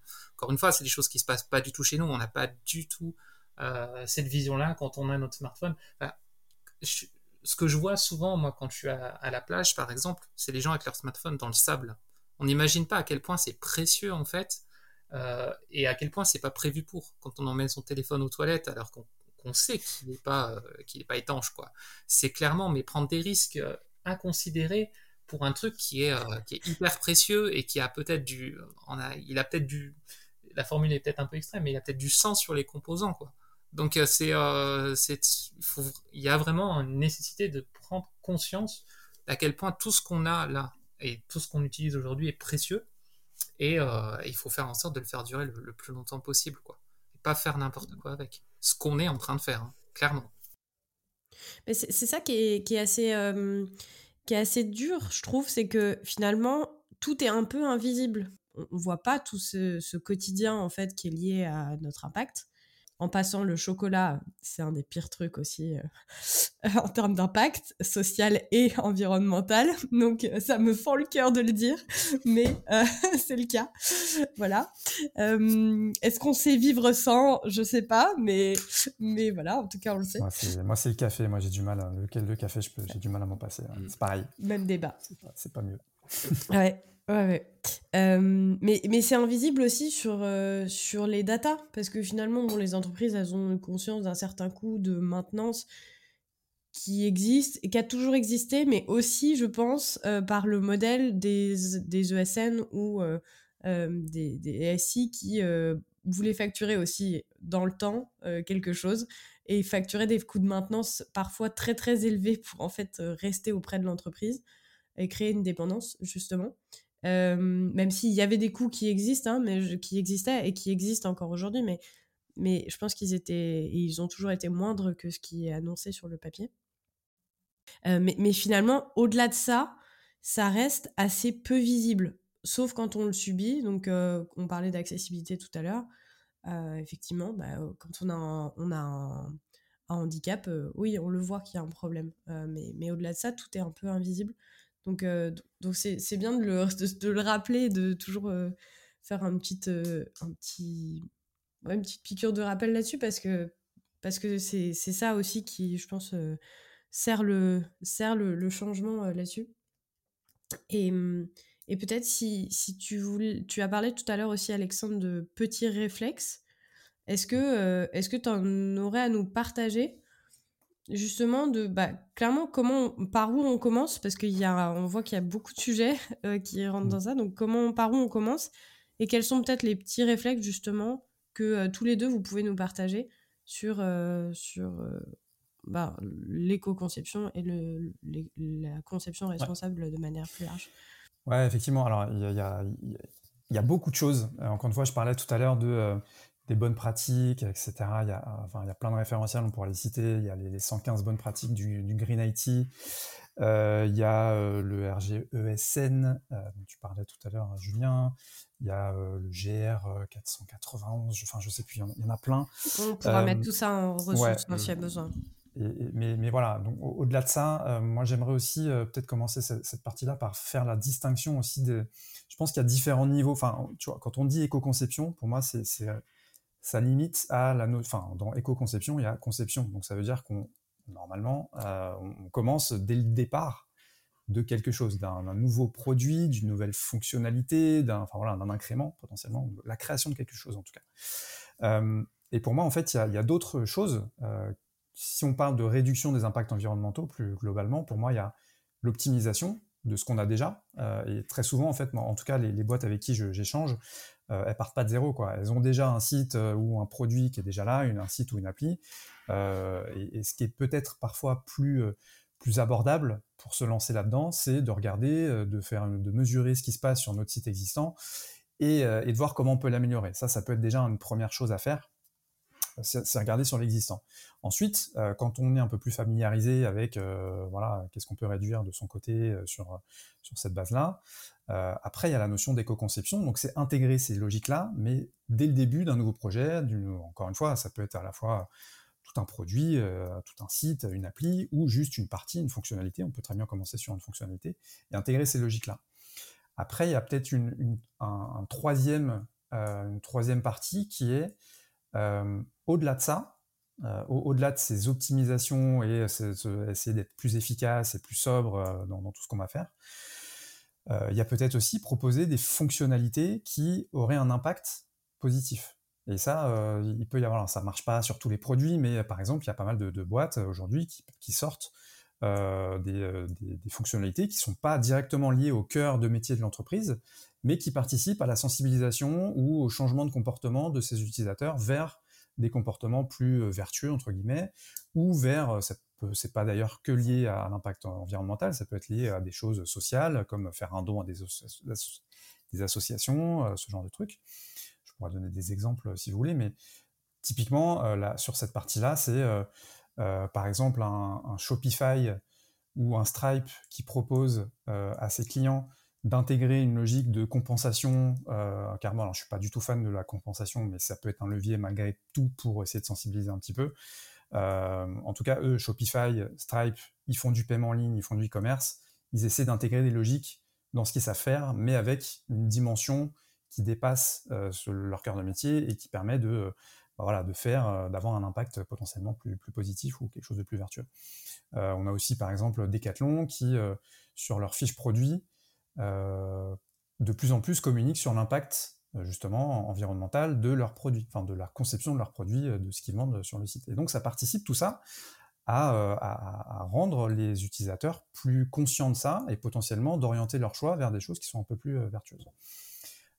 et je dirais qu'il y a même un, quatrième level, mais là c'est vraiment, je dirais, quand on, on, va vraiment beaucoup plus loin là-dedans, c'est des, évolutions ou des changements de son produit qui ont un impact sur le business model de la boîte. Et c'est là où c'est le plus dur, parce que très souvent, euh, bah, très souvent, quand on est product euh, designer, développeur, on peut essayer justement de, faire son, job du mieux possible, de prendre toutes les bonnes pratiques, etc. Mais on va souvent se bah, être confronté à OK, mais au bout d'un moment, c'est mon modèle qui n'est est pas le meilleur. Par exemple, le modèle publicitaire. Euh, moi, quand je travaillais chez, chez l'Express, donc un média qui est dépendait en grande partie des recettes publicitaires. Justement, l'idée, c'était de changer, d'aller plus vers de l'abonnement, etc., pour moins dépendre de ça. Mais on est très vite, enfin, on a ces contraintes-là, et c'est très compliqué de remettre ça en question quand on est dans une entreprise, parce que bah, ça chamboule toute une organisation, tout un produit, toute, euh, voilà, toute la structure de la boîte. Quoi. Et réussir à aller jusqu'à là, euh, c'est beaucoup plus rare déjà, euh, mais c'est potentiellement ce qui, à la fin, peut avoir le plus d'impact. Donc voilà, c'est pour dire qu'on peut y aller de manière assez graduelle graduelle, française, hein, ouais, je crois. Euh, en tout cas, voilà, de, on peut commencer assez petit sur ce qu'on maîtrise, donc c'est-à-dire sur le produit qu'on a déjà euh, en face de nous, sur lequel on travaille tous les jours. Essayer de mettre en place euh, des, bonnes pratiques, et ça, du coup, j'en viens après. Hein, c'est une petite introduction peut-être un peu longue, mais je pense que c'est important aussi de, bien détailler que l'éco-conception, on n'est pas obligé, enfin, en tout cas, la réduction, encore une fois, de l'impact environnemental, c'est pas que l'éco-conception, c'est aussi mmh l'optimisation, c'est aussi proposer des fonctionnalités qui peuvent avoir un impact participer à la sensibilisation, et c'est aussi des logiques euh, économiques derrière de, l'entreprise. Euh, et après, alors, au-delà de, ça, il y a un autre prérequis, moi, qui me paraît vraiment, euh, enfin voilà, qui, est vraiment obligatoire, enfin, pour vraiment réussir à avoir de l'impact dans sa boîte sur ces sujets-là, on ne peut pas avancer tout seul. Et pour moi, il faut il faut commencer par essayer de créer une petite communauté ou en tout cas voilà essayer de trouver des relais en interne parce que tout seul on va très vite être limité en fait. Si on est product, on peut avoir un impact, essayer d'influencer et ça je pense que c'est de la force aussi de, des PM, des PO qui peuvent potentiellement parce qu'ils discutent avec plein de monde essayer de porter, de pousser ces sujets-là. Mais bah, si ça prend pas tout de suite ou voilà en tout cas tout seul ils pourront pas aller beaucoup plus loin. À l'inverse, un développeur, euh, lui, il arrive parfois, ça dépend des organisations, mais il arrive quand même parfois un peu en bout de chaîne. Donc si toute la conception a été définie par des PO, des PM, des designers qui sont pas du tout sensibilisés et qui vont vous pondre un truc ultra complexe, ultra lourd, bah, le développeur, il aura beau être, essayer de mettre en place les bonnes pratiques, etc., il va quand même se retrouver avec un produit euh, très lourd, très complexe. Euh, donc pour moi, c'est une démarche aussi collective. si on veut que ça marche, en tout cas, si on veut vraiment que ça prenne et que ça, que ça ait un vrai impact, c'est quelque chose qui doit être abordé de manière pluridisciplinaire sur, bah tout le cycle de vie de conception du produit. Euh, et du coup, par où commencer pour en revenir à la question de, base euh, bah Justement, en fait, je pense que euh, quand on se lance là-dedans, il faut déjà mesurer. Il faut avoir un, outil de mesure. On en parlait un petit peu tout à l'heure avec l'exemple que j'avais donné avec Mythic. Julien, tu avais rebondi dessus et je trouvais, enfin, clairement, je suis 100% aligné avec le fait qu'aujourd'hui, on n'a pas de mesure précise, exacte euh, qui fait référence partout. Euh, il y a mmh. plein de manières, il y a plein de méthodes pour le faire. Et à limite, c'est pas très grave. Enfin, faut pas attendre d'avoir la mesure euh, la plus parfaite, validée par le GIEC ou par je sais pas qui, ou enfin voilà, le truc qui fera vraiment consensus, on s'en fout en fait. si on attend ça, on va rien faire avant 10 ans. L'enjeu, c'est déjà de mesurer, de pouvoir comparer potentiellement un avant, un avant, un après, si on est sur de l'optimisation d'un service existant, ou en tout cas se donner la possibilité de suivre ce qui va se passer derrière. Euh, ça, c'est très important, et il y a plein de petits outils qui sont assez euh, abordables sur du web. Euh, moi, je conseille souvent, en tout cas, de commencer avec, par exemple, l'extension Green IT Analysis, qui est une extension sur Chrome, sur Firefox, qui est un peu classique, mais qui donne un, score, un éco-index. Rien que ça, déjà, ça peut permettre de voir un peu où on en est. Après, c'est pas complet, euh, c'est plutôt orienté front. On voit pas du tout ce qui se passe côté back-end, euh, côté hébergement et tout, mais au moins, on, voilà, on, a ce premier élément qui, euh, bah, qui, peut permettre de se lancer et de, mesurer quelque chose et de suivre ensuite les progrès. Et après, une fois qu'on a fait ça, qu'on a mesuré, bah, l'enjeu, c'est aussi de commencer peut-être sur une petite partie, une petite partie du site. On ne peut pas tout refaire d'un coup. D'ailleurs, on parle souvent de site, mais ça, marche aussi avec des applis. Alors, EcoIndex, ça ne marche pas pour les applications mobiles, c'est que plutôt pour le web. Tu me diras, Julien, si je me trompe, mais euh, aujourd'hui, il y, a un peu moins d'outils à ma connaissance pour les applis mobiles. D'ailleurs, c'est dommage. Euh, mais voilà, en tout cas, commencer sur, une petite partie, un petit bout de site ou un parcours, et essayer de voir ce qu'on peut optimiser là-dessus, capitaliser sur les premiers succès qu'on pourrait avoir, pour ensuite aller plus loin, répéter la démarche et surtout euh, communiquer en interne. Voilà, enfin, à mon sens, c'est vraiment par ça qu'il faut commencer. Commencer petit, apprendre et ensuite capitaliser sur ses succès et, euh, voilà, et accélérer au fur et à mesure. Hein. Tout, tout, à l'heure, tu parlais de quelques questions à se poser pour cadrer justement le sujet. Est-ce que tu les as en tête et est-ce que tu peux nous les proposer? Euh, ouais, alors c'est euh, moi il y, a un truc que j'aime bien. Alors là, c'est plus euh, autour de vraiment de la, conception et, ça marche bien en fait quand on, admettons qu'on soit dans une logique un peu de kick-off d'un nouveau projet, quel qu'il soit. c'est il y, a une méthode qui s'appelle le, le, consequence scanning, c'est-à-dire c'est se poser en fait la question, essayer d'anticiper ce qui pourrait mal se passer ou les impacts potentiellement négatifs qu'on pourrait avoir et après, ça peut être euh, les impacts, euh, justement, d'un point de vue euh, inclusion, d'un point de vue accessibilité, d'un point de vue... enfin, est-ce qu'on pourrait tomber dans des dark patterns ou des pratiques qui, sont, qui vont influencer l'utilisateur de manière que ce soit positif pour le business, mais négatif pour lui? Enfin, voilà. Et, donc, aussi, de se poser la question de l'impact potentiel sur, sur l'environnement, sur la consommation de données, de ressources et d'énergie.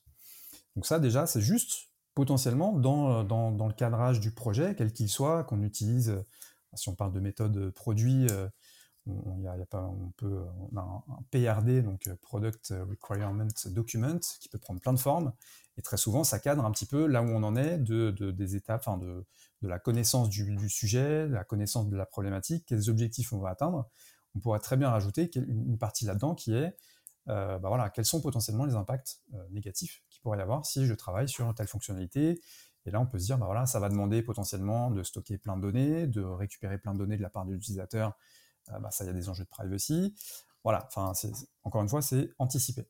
Donc ça, déjà, c'est un premier point qu'on peut intégrer, euh, entre guillemets, assez simplement dans les process euh, déjà en place. Et après, bah après oui, c'est, je pense que la, question aussi qui vient très rapidement derrière, c'est est-ce que j'ai vraiment... c'est souvent aussi, je me fais souvent challenger sur ce truc-là parce que c'est difficile, enfin c'est en même temps facile à, énoncer, mais difficile à, répondre. Est-ce que j'ai vraiment besoin de cette fonctionnalité? Est-ce qu'elle va mmh Est-ce qu'il y a un réel enjeu? Est-ce que j'ai de la donnée qui me permet de dire ouais cette fonctionnalité, cette fonctionnalité si je si je la développe, elle va avoir un impact mmh. réel? Euh, et donc bah ça ça rejoint aussi les, enjeux de faire de la discovery. Mmh.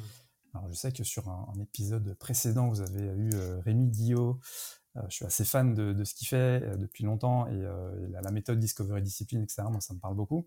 Mmh bah voilà, travailler sur la Discovery. En fait, j'ai envie de dire, mais ça c'est peut-être un sujet qu'on voulait aborder après, mais j'ai envie de dire déjà si on fait bien son métier de product manager, de product designer et aussi de développeur, bah on fait une bonne partie du travail d'éco-conception parce qu'on va s'assurer que ce qu'on va faire répond aux besoins, a de l'impact euh, et on va éviter de prendre un risque de travailler sur des choses qui, euh, qui vont servir à rien, qui ne seront pas utilisées ou euh, qui vont faire du, déchet numérique. Donc voilà, c'est ça, rejoint ça aussi directement et toutes les méthodes qu'on peut avoir là-dessus participent, à mon sens, à une logique d'éco-conception sans que ce soit même le but premier. Quoi. Mmh. Et ça rejoint, la, remarque de, Roxane, et on l'a souvent en tant que designer, effectivement, les, cas de discovery où en fait on se rend compte que les, moi j'en ai un en ce moment et, c'est le cas euh, c'était le cas dans l'anecdote de Roxane euh, où elle a, elle a dit mais, mais Tampion mais que faites-vous euh, dans sa slide qui était une boulette mais qui était qui était là pour montrer aussi que ben justement l'entreprise voulait faire des fonctionnalités tout digitalisées etc alors que concrètement les utilisateurs ils étaient sur le terrain ils n'avaient pas d'ordinateur ils n'avaient pas de téléphone avec eux ou alors c'était des Nokia 3310 enfin j'exagère mais on, en revient à ça. Mais hum, c'est ce constat de, décalage vraiment entre ben, euh, fonctionnalité et euh, fonctionnalité attendue ou euh, ambition et en fait ce que veut réellement l'utilisateur. Donc c'est bien de, le rappeler aussi que bah, ça peut passer par des choses simples, repartir aussi bah, dans, la, quand on est on a la casquette PM ou product designer, de repartir aussi euh, des bases de euh, qu'est-ce qu'on nous apprend. Euh, clairement, quand on veut être un bon product manager ou un bon product designer, ben, c'est de faire des choses utiles, pertinentes pour nos utilisateurs et c'est de faire simple d'un point de vue produit. Donc, ouais, c'est ça. C'est mettre aussi les, finalement les bonnes technologies en face. c'est vrai qu'on a aussi un peu ce réflexe de parfois peut-être trop en faire, trop vouloir en faire on va travailler sur des algorithmes très compliqués, sur des trucs qui sont, enfin, on n'a pas forcément besoin parce que ça fait bien, parce que les autres le font, parce que les GAFA le font, les grands le font. On va reproduire un peu des patterns ou des, éléments qu'on voit euh, un peu partout sur les sites sans trop se poser la question. Et moi, c'est quelque chose que j'essaie de, de, bah voilà, de, bah justement, de remettre en question, euh, pourquoi je mettrais une vidéo qui se lit toute seule sur ma page d'accueil euh, en fond, alors que bah, au final, ok, parce que ça fait joli, mais concrètement, est-ce que ça t'apporte quelque chose? Est-ce que ça participe à euh, améliorer la conversion, à l'engagement de ton site? Pas forcément, ça, ça se mesure. Si ça le fait, bah, tant mieux. Auquel cas, oui, c'est justifié, on peut peut-être le laisser, et à ce moment-là, on l'optimise au maximum. mais ça se trouve, non, ça sert strictement à rien, et, du coup, autant pas le mettre. Et, ça me fait un, parallèle aussi, alors c'est un peu différent, mais euh, justement, je disais, il n'y a, pas longtemps, euh, j'ai animé une table ronde qui était aussi sur le sujet de, l'éco-conception, un événement interne dans, une boîte, enfin non, pas interne d'ailleurs, mais bref. Euh, et je m'étais posé la question en introduction justement de faire, je voulais faire une sorte de petit quiz aux, personnes qui étaient présentes sur, bah voilà, à votre avis, voilà, combien, quel, est le pourcentage de, différentes questions sur l'impact environnemental du, digital. je me dis, bah, je vais utiliser un service euh, un site qui permet de faire un truc interactif, comme ça tout le monde pourra participer sur son téléphone. Et je me suis dit, mais finalement, justement, j'essaie de me, poser la question, est-ce que j'ai vraiment besoin de ça? Ou est-ce que je vais poser la question, je vais demander à tout le monde de lever la main, et ça sera très bien, et ce sera largement suffisant, et j'ai pas eu besoin, en fait, du coup, de faire, de me créer un compte sur ce site en question, de créer le questionnaire, de faire sortir son téléphone à tout le monde pour participer en ligne. Voilà, euh, le besoin final, enfin le besoin réel, c'était créer un moment d'interaction avec les gens qui étaient dans la salle, bah, j'ai pas absolument pas besoin du digital pour ça quoi. Donc euh, c'est aussi remettre en, question un peu nos voilà de prime abord j'ai tout de suite eu cette idée après je me dis non, mais en fait j'en ai pas besoin j'ai fait ça et, euh, ça s'est très bien passé et j'en ai pas eu besoin voilà. Petit exemple trivial mais qui peut aussi euh, ouais super exemple illustrer. Et, sans doute que tu as mieux répondu même à l'objectif parce que tu as dû créer un peu plus de liens que si tout le monde est en train de taper sur son Exactement. Ouais. Euh, Julien, tu as des, réflexes aussi, des bonnes pratiques à nous partager? ça rejoint pas mal aussi le, point de, se dire que bah, quand on, est développeur aussi, ben alors toi, tu t'es formé aussi tout seul, mais j'imagine que tu as, euh, vu ces sujets-là aussi, euh, d'Anaïs qui nous partageait qu'en fait, c'est aussi des choses qu'on voit, euh, les notions d'accessibilité, etc., qu'on voit en, formation de développement, mais par contre, qu'on on n'a pas forcément la raison derrière ou voilà en, termes d'optimisation c'est des choses qu'on nous donne quand même mais euh, qui sont pas forcément euh, mis dans le contexte et on n'a pas forcément la finalité.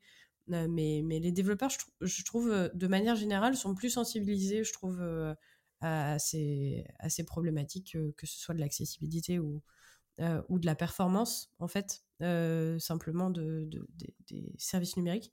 Est-ce que tu as des des, des, réflexes un petit peu comme ça ou des, des choses assez simples à partager pour commencer aussi à faire des choses plus responsables?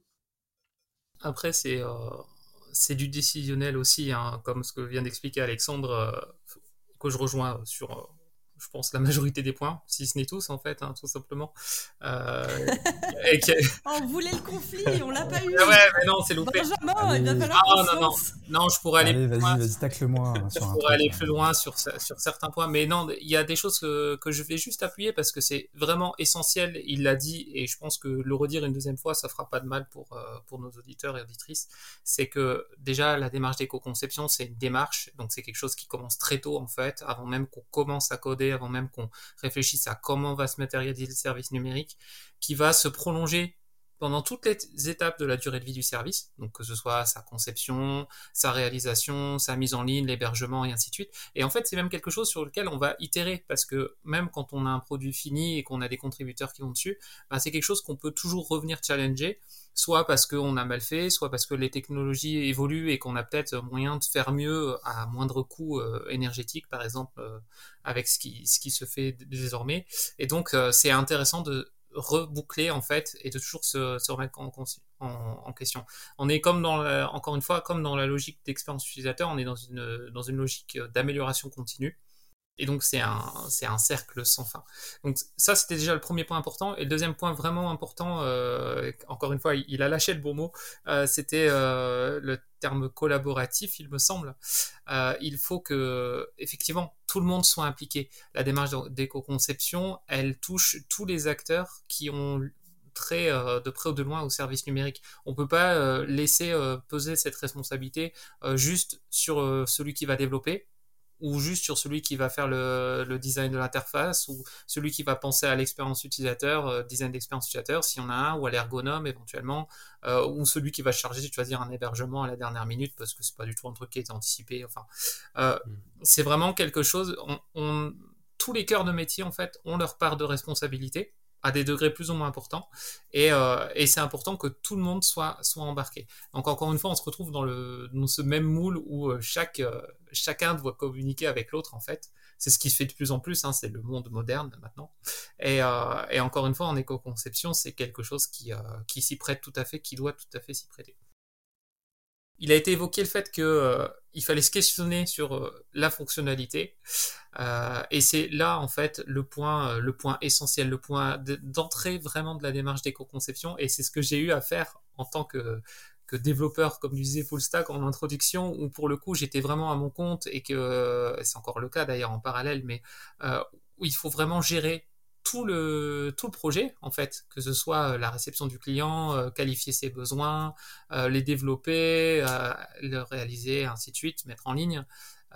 il y a un truc, c'est que en fait, je me retrouve dans une position, on se retrouve dans une position d'affaires. On a en face un demandeur, un client qui vient, qui me dit, j'ai envie de faire avec, j'ai envie de faire affaire avec vous. Et puis toi, en face, en fait, tu dois déterminer si ce qui t'amène ce qu'il te propose, ça a du sens. Alors, la plupart du temps, même dans la ouais, quasi exclusivement tout le temps, euh, ça a besoin d'être travaillé parce que la personne qui vient vient avec euh, des idées en se disant ben je veux pouvoir faire ça sur mon site, ça, ça, ça, ça. Et puis en fait, en discutant un peu, enfin très rapidement, tu fais mais en fait toi ton métier était par exemple, hein, t'es es restaurateur, donc tu es déjà bien occupé dans ta cuisine. Ton rôle, c'est absolument pas de venir casser un truc qui aurait été mis en, place par un professionnel, que ce soit d'un point de vue perf, d'un point de vue accessibilité, d'un point de vue euh, parcours, performance, quoi. Enfin, euh, et, ça fait sens, hein, forcément, parce que les gens sont déjà tous hyper occupés et ils ont d'autres choses à faire que devenir des webmasters en herbe. C'est pas du tout leur métier, c'est pas du tout leur profession. Donc déjà, la première chose, c'est de les remettre à leur place, en fait. Et il faut avoir le bon discours, il faut savoir le faire, euh, de les raccompagner à leur place, parce que leur métier, c'est leur métier et que ben, faire du numérique, c'est tout à fait autre chose. Mais en parallèle de ça, et même juste avant, il y a la fameuse question épineuse de est-ce que ce que tu me proposes de faire, est-ce que ça a vraiment du sens? Est-ce que derrière, il va y avoir des utilisateurs? Est-ce qu'il va y avoir un public? Parce qu'aujourd'hui, ce qu'on conçoit, il faut faut qu'il y ait un intérêt pour quelqu'un derrière. Si on se rend compte que, en fait, on va juste créer un déchet inutile, bah, c'est comme tout, hein, le meilleur déchet, celui qu'on produit pas. Bah, là, c'est même pas la peine d'y aller. Il faut juste dire stop, parce que on pourra mettre toutes les optimisations techniques qu'on veut, euh, faire une interface légère, enfin un truc qui aille entre guillemets euh, le plus straight to the point possible, moi, on n'arrivera jamais à me faire avaler la pilule qu'une brosse à dents connectée qui change la couleur de, des brosses, de la brosse en fonction de la température extérieure, ça a vraiment du sens pour quelqu'un, quoi. Donc, typiquement, ce genre de truc, on vient proposer ça, moi je lui dis, monsieur, madame, c'est de la merde. Donc en fait, euh, il faut juste pas le faire, quoi. il faut juste arrêter là. et pour les fonctionnalités, comme disait Alexandre tout à l'heure, c'est pareil. On va plutôt euh, se questionner vraiment sur la pertinence de ces choses-là, et plutôt que de mettre à tout prix et d'essayer d'optimiser tant bien que mal derrière, ben, on va juste ne pas implémenter et puis, euh, et puis éviter bien des, tracas. Donc ça, c'est vraiment dans les cas euh, les, plus épineux. Et c'est vrai que dans une relation euh, commerciale, c'est très compliqué d'avoir des prospects qui viennent, parce qu'un prospect, ben, c'est une rentrée d'argent potentielle. Mais euh, moi, ce que je fais, en tout cas, dans mon métier, c'est quelque chose que je fais par conviction. Et la plupart des gens que je rencontre et qui travaillent dans le numérique responsable le font par conviction. Donc, ils sont plutôt alignés là-dessus. Je, suis pas sûr qu'Alexandre me contredise, mais euh, que si, on a des gens qui viennent avec des projets qui n'ont vraiment pas d'utilité pour la planète, pour les utilisateurs, pour qui que ce soit, et qui en fait, euh, c'est juste, euh, ça juste pas de sens, quoi. on aura tendance à dire, ben non merci, on n'est pas intéressé, quoi. Donc, il faut être courageux faut le faire, faut oser, hein, c'est pas simple, mais faut le faire.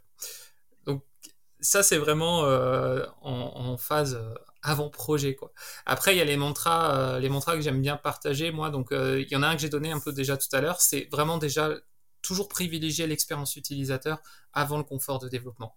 Il est anormal de faire peser tout ce qu'on va pouvoir utiliser comme bibliothèque, comme solution préconçue, tout ça juste pour produire plus vite, en sachant que derrière ça va peser. Il y a une différence vraiment. Il y a des outils, euh, je pourrais donner un, exemple peut-être un peu plus technique, mais aujourd'hui, on pourrait par exemple utiliser du Svelte à la place, euh, même s'ils sont pas tout à fait comparables. Hein, mais donc euh, Svelte, c'est une bibliothèque JavaScript, mais à la différence d'un React, d'un Angular, d'un Vue, Vue.js et ainsi de suite, la différence c'est qu'en fait, il va permettre de produire plus vite parce que c'est quelque chose qui va ajouter une couche d'abstraction en fait hein, en développement. Mais par contre, ce qu'il va faire, c'est que plutôt que de laisser la charge de l'interprétation au navigateur, on va créer du code natif en fait, on va compiler directement en code natif. Et de fait, on évite d'avoir euh, ben, toute cette couche de travail à faire par le navigateur, ce qui est le cas de React, Angular et Vue. Donc c'est une approche différente, mais là pour le coup on a le meilleur des deux mondes, parce qu'on a vraiment le confort de développement d'un côté, et euh, l'utilisateur, ben, il est très peu pénalisé en fait, parce qu'on lui rajoute vraiment pas beaucoup de gras numériques. Donc là, vraiment, euh, ça c'est primordial, ne pas, euh, même si les, développeurs ont le droit d'être confort quand même, hein, mais euh, il faut éviter que ça vienne pénaliser l'expérience utilisateur. Ensuite, il faut aller à l'essentiel, donc c'est ce que je disais aussi tout à l'heure. les utilisateurs, quand ils arrivent sur un service numérique, ils n'ont pas toutes et toutes les mêmes attentes. Il faut autant que possible conditionné. Donc euh, ça rejoint exactement ce que je disais tout à l'heure. On donne pas les vidéos, les, audios et tout ça. On livre pas tout d'un coup. On essaie de différer autant que possible et euh, de conditionner bien sûr ça au contexte utilisateur. Il est évident que quand on est sur mobile ou quand on est sur desktop, on n'a pas forcément déjà bah, la même taille d'écran. Donc on n'aura pas forcément besoin des mêmes qualités, taille d'image, et euh, même en termes de fonctionnalité, si vous avez une carte interactive, bah, peut-être qu'elle est exploitable avec une souris sur, euh, sur desktop, mais sur mobile, bah, en fait, ça sert juste à rien. Moi, il y, a un, y a un exemple, vous pourrez voir en off, hein, que, que j'adore, que je donne en formation, qui est le site euh, de Puy du Fou. Parce que quand on arrive sur Puy du Fou, ils ont un, un, truc vachement bien pour choisir entre si on veut aller sur le parc Espagne ou le parc France. Donc ça, c'est typiquement euh, le genre de choses où il y, y, a plein de choses techniques qui sont vraiment bah, très mal faites. Et surtout, c'est problématique s'ils ont mis plein de choses en place pour faire un effet de parallaxe. Donc quand on déplace au survol de la souris, on a des effets qui sont entre guillemets sympas. Et en fait, tout ça, ça se retrouve sur mobile. Sauf que sur mobile, on peut pas juste survoler en fait avec le toucher. Donc il y a toutes ces choses-là qui sont embarquées sur mobile pour la fonctionnalité, alors qu'on peut bah, juste pas l'exploiter. Donc euh, il y a énormément de choses à dire hein, sur, sur cette page-là. Euh, j'en garde quand même pour la formation, mais, euh, mais c'est vraiment un cas d'école quoi. Donc on donne vraiment aux utilisateurs ce qu'ils ont besoin et quand ils en ont besoin. Euh, dans ce que j'aurais tendance à recommander aussi, c'est que on accompagne les utilisateurs. Ça, c'est sûr, si nécessaire, hein, s'il y a besoin avec des tutos ou des choses comme ça, certaines fois. Mais surtout, surtout, on ne les retient pas pour de mauvaises raisons, surtout. Donc, on parlait, euh, c'est toi, Marie, qui parlait euh, de dark pattern tout à l'heure. Mhm. Typiquement, je vois mal comment on pourrait, entre guillemets, parler d'éco-conception sur des réseaux sociaux qui, justement, misent tout leur business sur de la rétention, en fait. Hein. Et de la même manière, pour faire le parallèle avec la régie publicitaire dont tu parlais, Alexandre, tout à l'heure, par rapport à Libération, je crois que tu parlais, je, ne sais plus, c'était. Euh, ouais, moi j'ai bossé chez l'Express. L'Express, pardon. Euh, sur tous les médias. Ouais, et c'est vrai que quand on voit certains trucs, on se dit, mais c'est juste, c'est juste déconnant. Moi, c'est des tests que je fais, bah, forcément région Bretagne sur Ouest France, par exemple. Euh, juste entre, tu regardes ce qui se passe côté trafic réseau en ayant un navigateur configuré comme monsieur et madame tout le monde, et tu refais le même test en activant un bloqueur de publicité. Donc euh, c'est affligeant de se rendre compte que quand on bloque la publicité, on divise par 4 le poids de la page, quoi. Pour une expérience utilisateur qui va être augmentée, parce qu'en fait, on n'a plus toutes ces publicités, ces tracking, ainsi de suite, et on a accès exactement à toutes les fonctionnalités utiles du site. Et, euh, et ça, c'est pas normal. On est là pour le coup, pour moi, on n'est pas sur des moyens proportionnés. C'est pas normal d'avoir un service numérique, je caricature, qui fait 1 mégaoctet pour fonctionner et d'aller lui rajouter 3 mégaoctets de publicité qui n'ont aucune valeur à l'instant T pour l'expérience utilisateur. Il y a peut-être d'autres choses à faire, d'autres façons de faire en tout cas. Et bien sûr, ben, c'est la technique. La technique, il faut qu'elle soit quand même, euh, faut qu'elle soit quand même au point. Euh, on voit beaucoup, beaucoup de choses. Alors, ça coûte pas cher, hein, honnêtement, déjà rien que d'aller sur des validateurs HTML, des validateurs CSS, euh, de faire passer des tests de performance. Alors, je fais beaucoup de mesures, moi, de ce qu'on appelle la performance web environnementale, qui se rapproche bien souvent, mais dans quelques exceptions, pas toujours, à de la performance web. Donc, Alexandre le disait tout à l'heure, la performance web, en fait, c'est une étape hein, de la démarche d'éco-conception. C'est pas toute la démarche d'éco-conception. Encore une fois, on peut avoir quelque chose qui est très performant d'un point de vue perf, euh, mais en fait, euh, si on vend le mauvais produit et qu'on a le mauvais dialogue et tout ça, et qu'on vend un truc inutile, en fait, euh, on n'est pas du tout dans de l'éco-conception pour autant. Donc cette technique-là, elle s'apprend, elle s'optimise. Il y a énormément de choses qu'on peut faire faut faire aussi attention à pas aller dans la surqualité parce que ça peut être aussi contre-productif. Mais, euh, voilà, il y a, vraiment beaucoup à faire sur euh, les images, comment on les amène. Ça, c'est quelque chose que je constate encore en 2022. Je trouve ça fou de, voir des trucs comme ça, mais quand on utilise des PNG, euh, qui est un format d'image matricielle, alors qu'en fait, on est sur de la photographie et que ça devrait être clairement du JPEG. Il y a quelques temps de ça, et je les ai alpagués d'ailleurs un peu en direct, je suis tombé sur un truc vachement bien sur GitHub euh, pas GitHub, pardon, je reprends, sur GitLab. Euh, GitLab, ils avaient donc euh, leur page, leur landing page d'accueil, et ils avaient la tête d'un bonhomme dans la page. donc c'était une petite vignette qui faisait, je sais plus, 300 ou 400 pixels de large.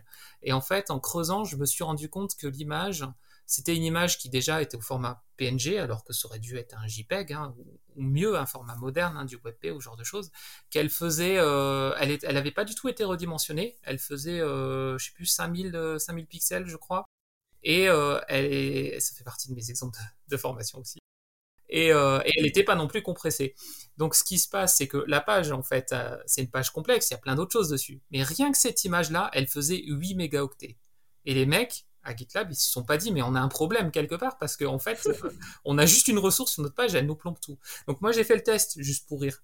J'ai pris l'image, je l'ai passé dans le bon format. Rien que de la passer de PNG à JPEG, qui était plus adapté, j'étais passé de 8 mégas à 1 méga. Donc déjà, ça veut tout dire quand on utilise le bon format d'image, ça sauve des vies presque.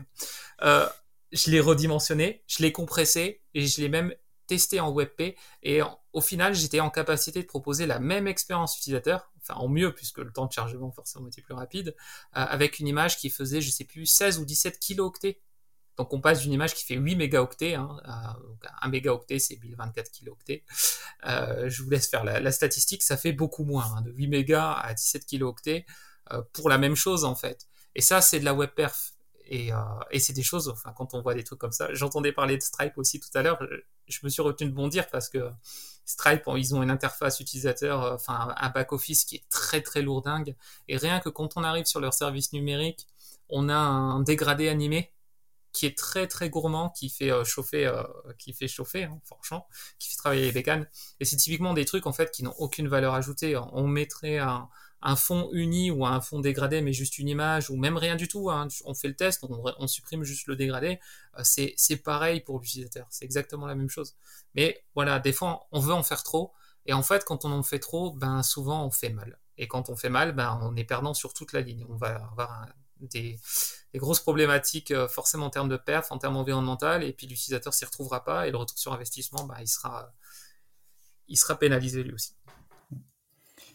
Pour, rebondir très rapidement là-dessus, c'est vrai que moi, ce, côté d'optimiser les contenus, optimiser les images, euh, je trouve que c'est quelque chose qu'on a pas mal perdu avec le temps, qu'on faisait. Enfin, euh, voilà. Moi en plus, j'ai beaucoup travaillé sur du mobile, donc on avait des contraintes qui faisaient qu'on était obligé de passer par cette étape de optimiser au maximum, euh, réduire le nombre de contenus qu'on affiche, réduire le nombre d'images, etc., et faire en sorte qu'elles soient les plus légères possibles, parce que sinon, bah, quand on travaillait sur des services mobiles avant la sortie de la 4G, bah, sinon les pages ne se chargeaient pas ou mettaient 10 secondes et l'utilisateur était déjà parti. Quoi. Mmh. Aujourd'hui, les réseaux font que la, qualité des réseaux et la, rapidité des, réseaux qu'on a, des débits qu'on a, font qu'on a un peu perdu ça parce que c'est, ça passe et on s'en rend pas compte en tant qu'utilisateur, mais malgré tout, bah voilà, ça a un impact sur le chargement des données, sur le traitement euh, des pages côté navigateur, etc. Et donc tout ça, ça forcément, ça multiplie l'impact euh, environnemental de, nos services. Il euh, suffit parfois de retrouver un peu des, choses qu'on faisait euh, comme ça mécaniquement et, voilà, qui étaient dans les réflexes qu'on avait il y a 10 ans, peut-être, même moins que ça. Mm. Euh, tous les designers le faisaient à l'époque. Aujourd'hui, maintenant, on a perdu ça. Alors que pareil, sur Figma, il y a plein de plugins qui permettent, quand on exporte des images de Figma, de les exporter. Alors le choix du format, bon, il faut quand même s'y connaître un, tout petit peu, mais c'est pas très compliqué. Et en tout cas, qui essaie de compresser au maximum l'image tout en gardant le bon niveau de qualité. Quoi là, on est, de toute façon, ça rejoint les problématiques de surclassement qu'on a, qu'on a actuellement. On a amélioré le réseau et donc on se repose dessus en fait pour composer des, faiblesses et des errances techniques. Et, euh, et c'est ce qui se passe côté OS. On le voit avec euh, avec Windows, euh, Windows 11 et ainsi de suite, qui sont de plus en plus lourds. Enfin, moi j'ai un PC qui a 10 ans et en fait il fonctionne très bien sous Linux tout simplement parce que l'approche elle est complètement différente et qu'on arrive à concevoir des logiciels qui sont euh, ben, des, OS qui sont tout simplement plus légers. Sauf que euh, depuis très longtemps, hum, ceux qui construisent justement ben, aussi bien le système d'exploitation que les logiciels que maintenant euh, nos applications web ont pris le pli en fait de se reposer sur la puissance des machines pour ben, pour justement ne pas avoir à optimiser, à faire, à faire les choses plus proprement et au, et au plus simple fonctionnellement, quoi. Et, euh, et c'est ce qui fait qu'on renouvelle nos équipements régulièrement et qu'à chaque catégorie d'équipement, bah, en fait, on a de nouveau un temps d'avance, sauf que ce temps d'avance finit par être mangé par euh, bah, l'absence d'optimisation et on recommence, on recommence, on recommence. En fait, il, il est, euh, il est presque acquis. Je pense que si on avait commencé à être dans une démarche d'éco-conception il y a déjà 10-15 ans, euh, on aurait pu éviter de nombreux renouvellements de génération d'équipements, en fait, tout simplement, parce que euh, on aurait pu continuer à utiliser euh, bah, ce qu'on avait déjà. Mais là-dessus, justement, il y, a un point que, qui, me semble intéressant d'aborder avec toi, Julien, sur, sur le fait de remplacer ces terminaux. Certes, effectivement, ça a un coût. quand je parle de coût, c'est un, impact. Hein, au-delà du coût financier, puisque c'est pas, pas le sujet. Mais, mais au-delà de ça, la maintenance de versions antérieures aussi pour euh, des entreprises, ça a un impact euh, important, euh, financier et autres aussi. donc, mettre en balance ça aussi, de quel est le mieux en fait entre deux aussi, entre maintenir peut-être, je sais pas, X versions d'un même service et, et et ne pas faire changer le terminal et la logique inverse.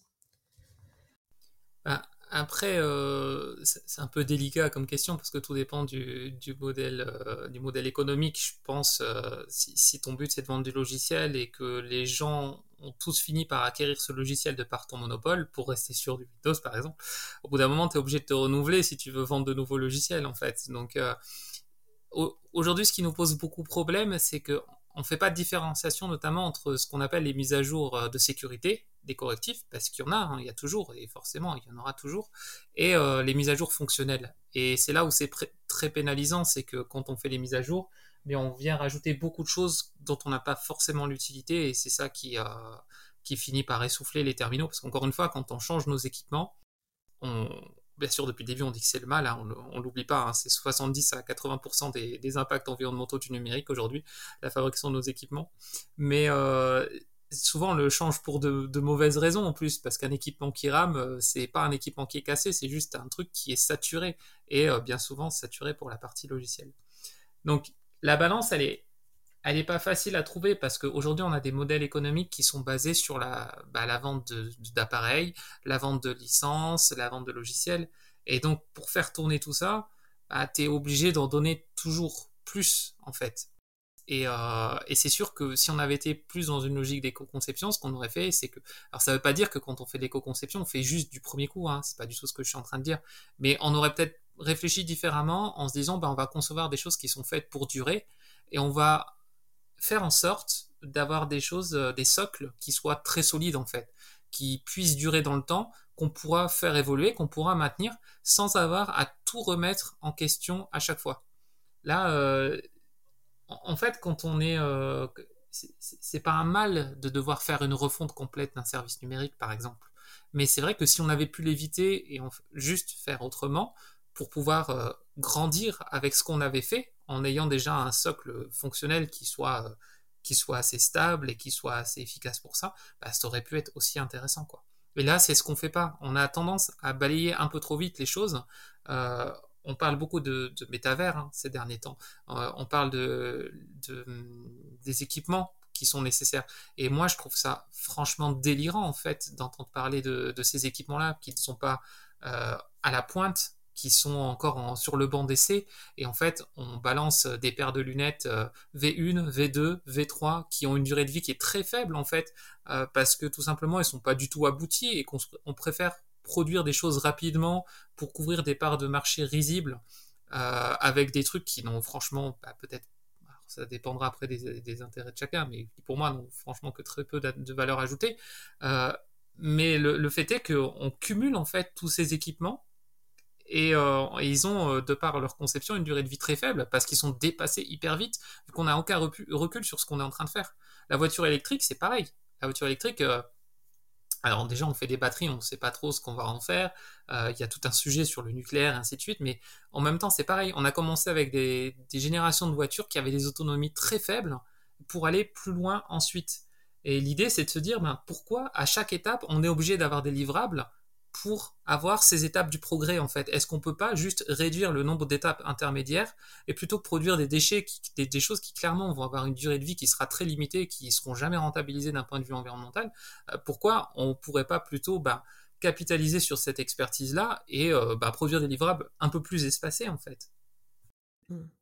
Et pour le coup, c'est intéressant parce que la logique startup est complètement en opposition avec ça. Parce qu'il faut créer un premier produit vite, aller chercher son marché. Donc déjà, créer un premier produit vite, euh, ce qui implique euh, de le faire d'une manière qui ne sera pas forcément pérenne, euh, avec des outils qui seront pas forcément proportionnés d'ailleurs, mais en tout cas qui faciliteront le développement. Donc on peut, penser à plein d'outils. Tu parlais de CMS tout à l'heure. Euh, on peut penser du no-code ou, plein, plein d'outils aujourd'hui par des personnes qui d'ailleurs ne connaissent pas forcément le sujet parce que ben, ils, sont, ils, connaissent leur marché, ils connaissent en fonction des segments et, de comment ils se positionnent dans l'entreprise. Mais euh, c'est pas en tout cas eux qui forcément euh, connaissent la technique. Donc déjà, rien que cette étape de, de MVP, en fait, elle, elle va en opposition un petit peu avec cette logique-là. Et puis après, derrière, euh, c'est pas rare, moi, que je vois dans des entreprises qui changent de deux, trois fois de technologie dans leur vie. Euh, et, c'est quand je parle de vie euh, de start-up, c'est maximum 8 ans. Mais, mais c'est intéressant parce que cette logique de start-up qui. On parle de plus en plus de numérique responsable, mais d'un autre côté, il y a d'autres dimensions qui sont bien plus fortes, je trouve, sur bah, l'évolution de, de, du monde de la tech avec le no-code, où il y a de plus en plus d'abstractions, on en parlait tout à l'heure, euh, sur des outils. Il y a de plus en plus de personnes qui font aussi des, des, des, des sites ou des pour, pour, tout, en fait, parce que c'est facile de faire aussi un site web euh, pour soi, euh, pour n'importe quelle activité qu'on puisse faire. Aujourd'hui, c'est très simple. Bon, pas forcément pour tout le monde, hein, mais je veux dire, c'est de plus en plus simple, de plus en plus accessible de ce côté-là. Euh, mais en même temps, euh, du coup, ça nuit complètement à cette autre dynamique euh, de, responsabilité sociétale, environnementale. ben, il ne faut pas forcément les opposer en fait. ce qui est il y a des vraies avancées. On l'a dit, hein, le fait de donner de l'exploitation numérique à des gens qui n'ont pas forcément les compétences de le faire, c'est intéressant parce que aujourd'hui, euh, le, web, c'est quelque chose qui se veut ouvert et ça n'a pas être réservé à, à juste des gens qui sont peut-être plus techniques ou qui ont fait des choix de carrière ou qui sont peut-être plus geeks que d'autres, comme l'était à l'époque le numérique. Hein. Euh, y a, en fait, moi, ce qui, pour, pour, moi, ce qui pose problème, encore une fois, euh, c'est toujours la même chose, c'est l'excès. En fait, c'est l'excès qui est jamais bon. Euh, on peut utiliser du WordPress euh, de temps en temps, qui se rapprocher d'un outil no-code. Et oui, on sait que ces outils-là, c'est des outils qui vont gérer plein de cas de figure par défaut, qui vont embarquer plein de choses, très certainement plus de fonctionnalités que nécessaire, et donc ça va être un couteau suisse, alors qu'en fait, on aurait peut-être juste pu se servir d'un Opinel. Là-dessus, on est tout à fait d'accord. Mais la question, c'est de dire, ok, ça va.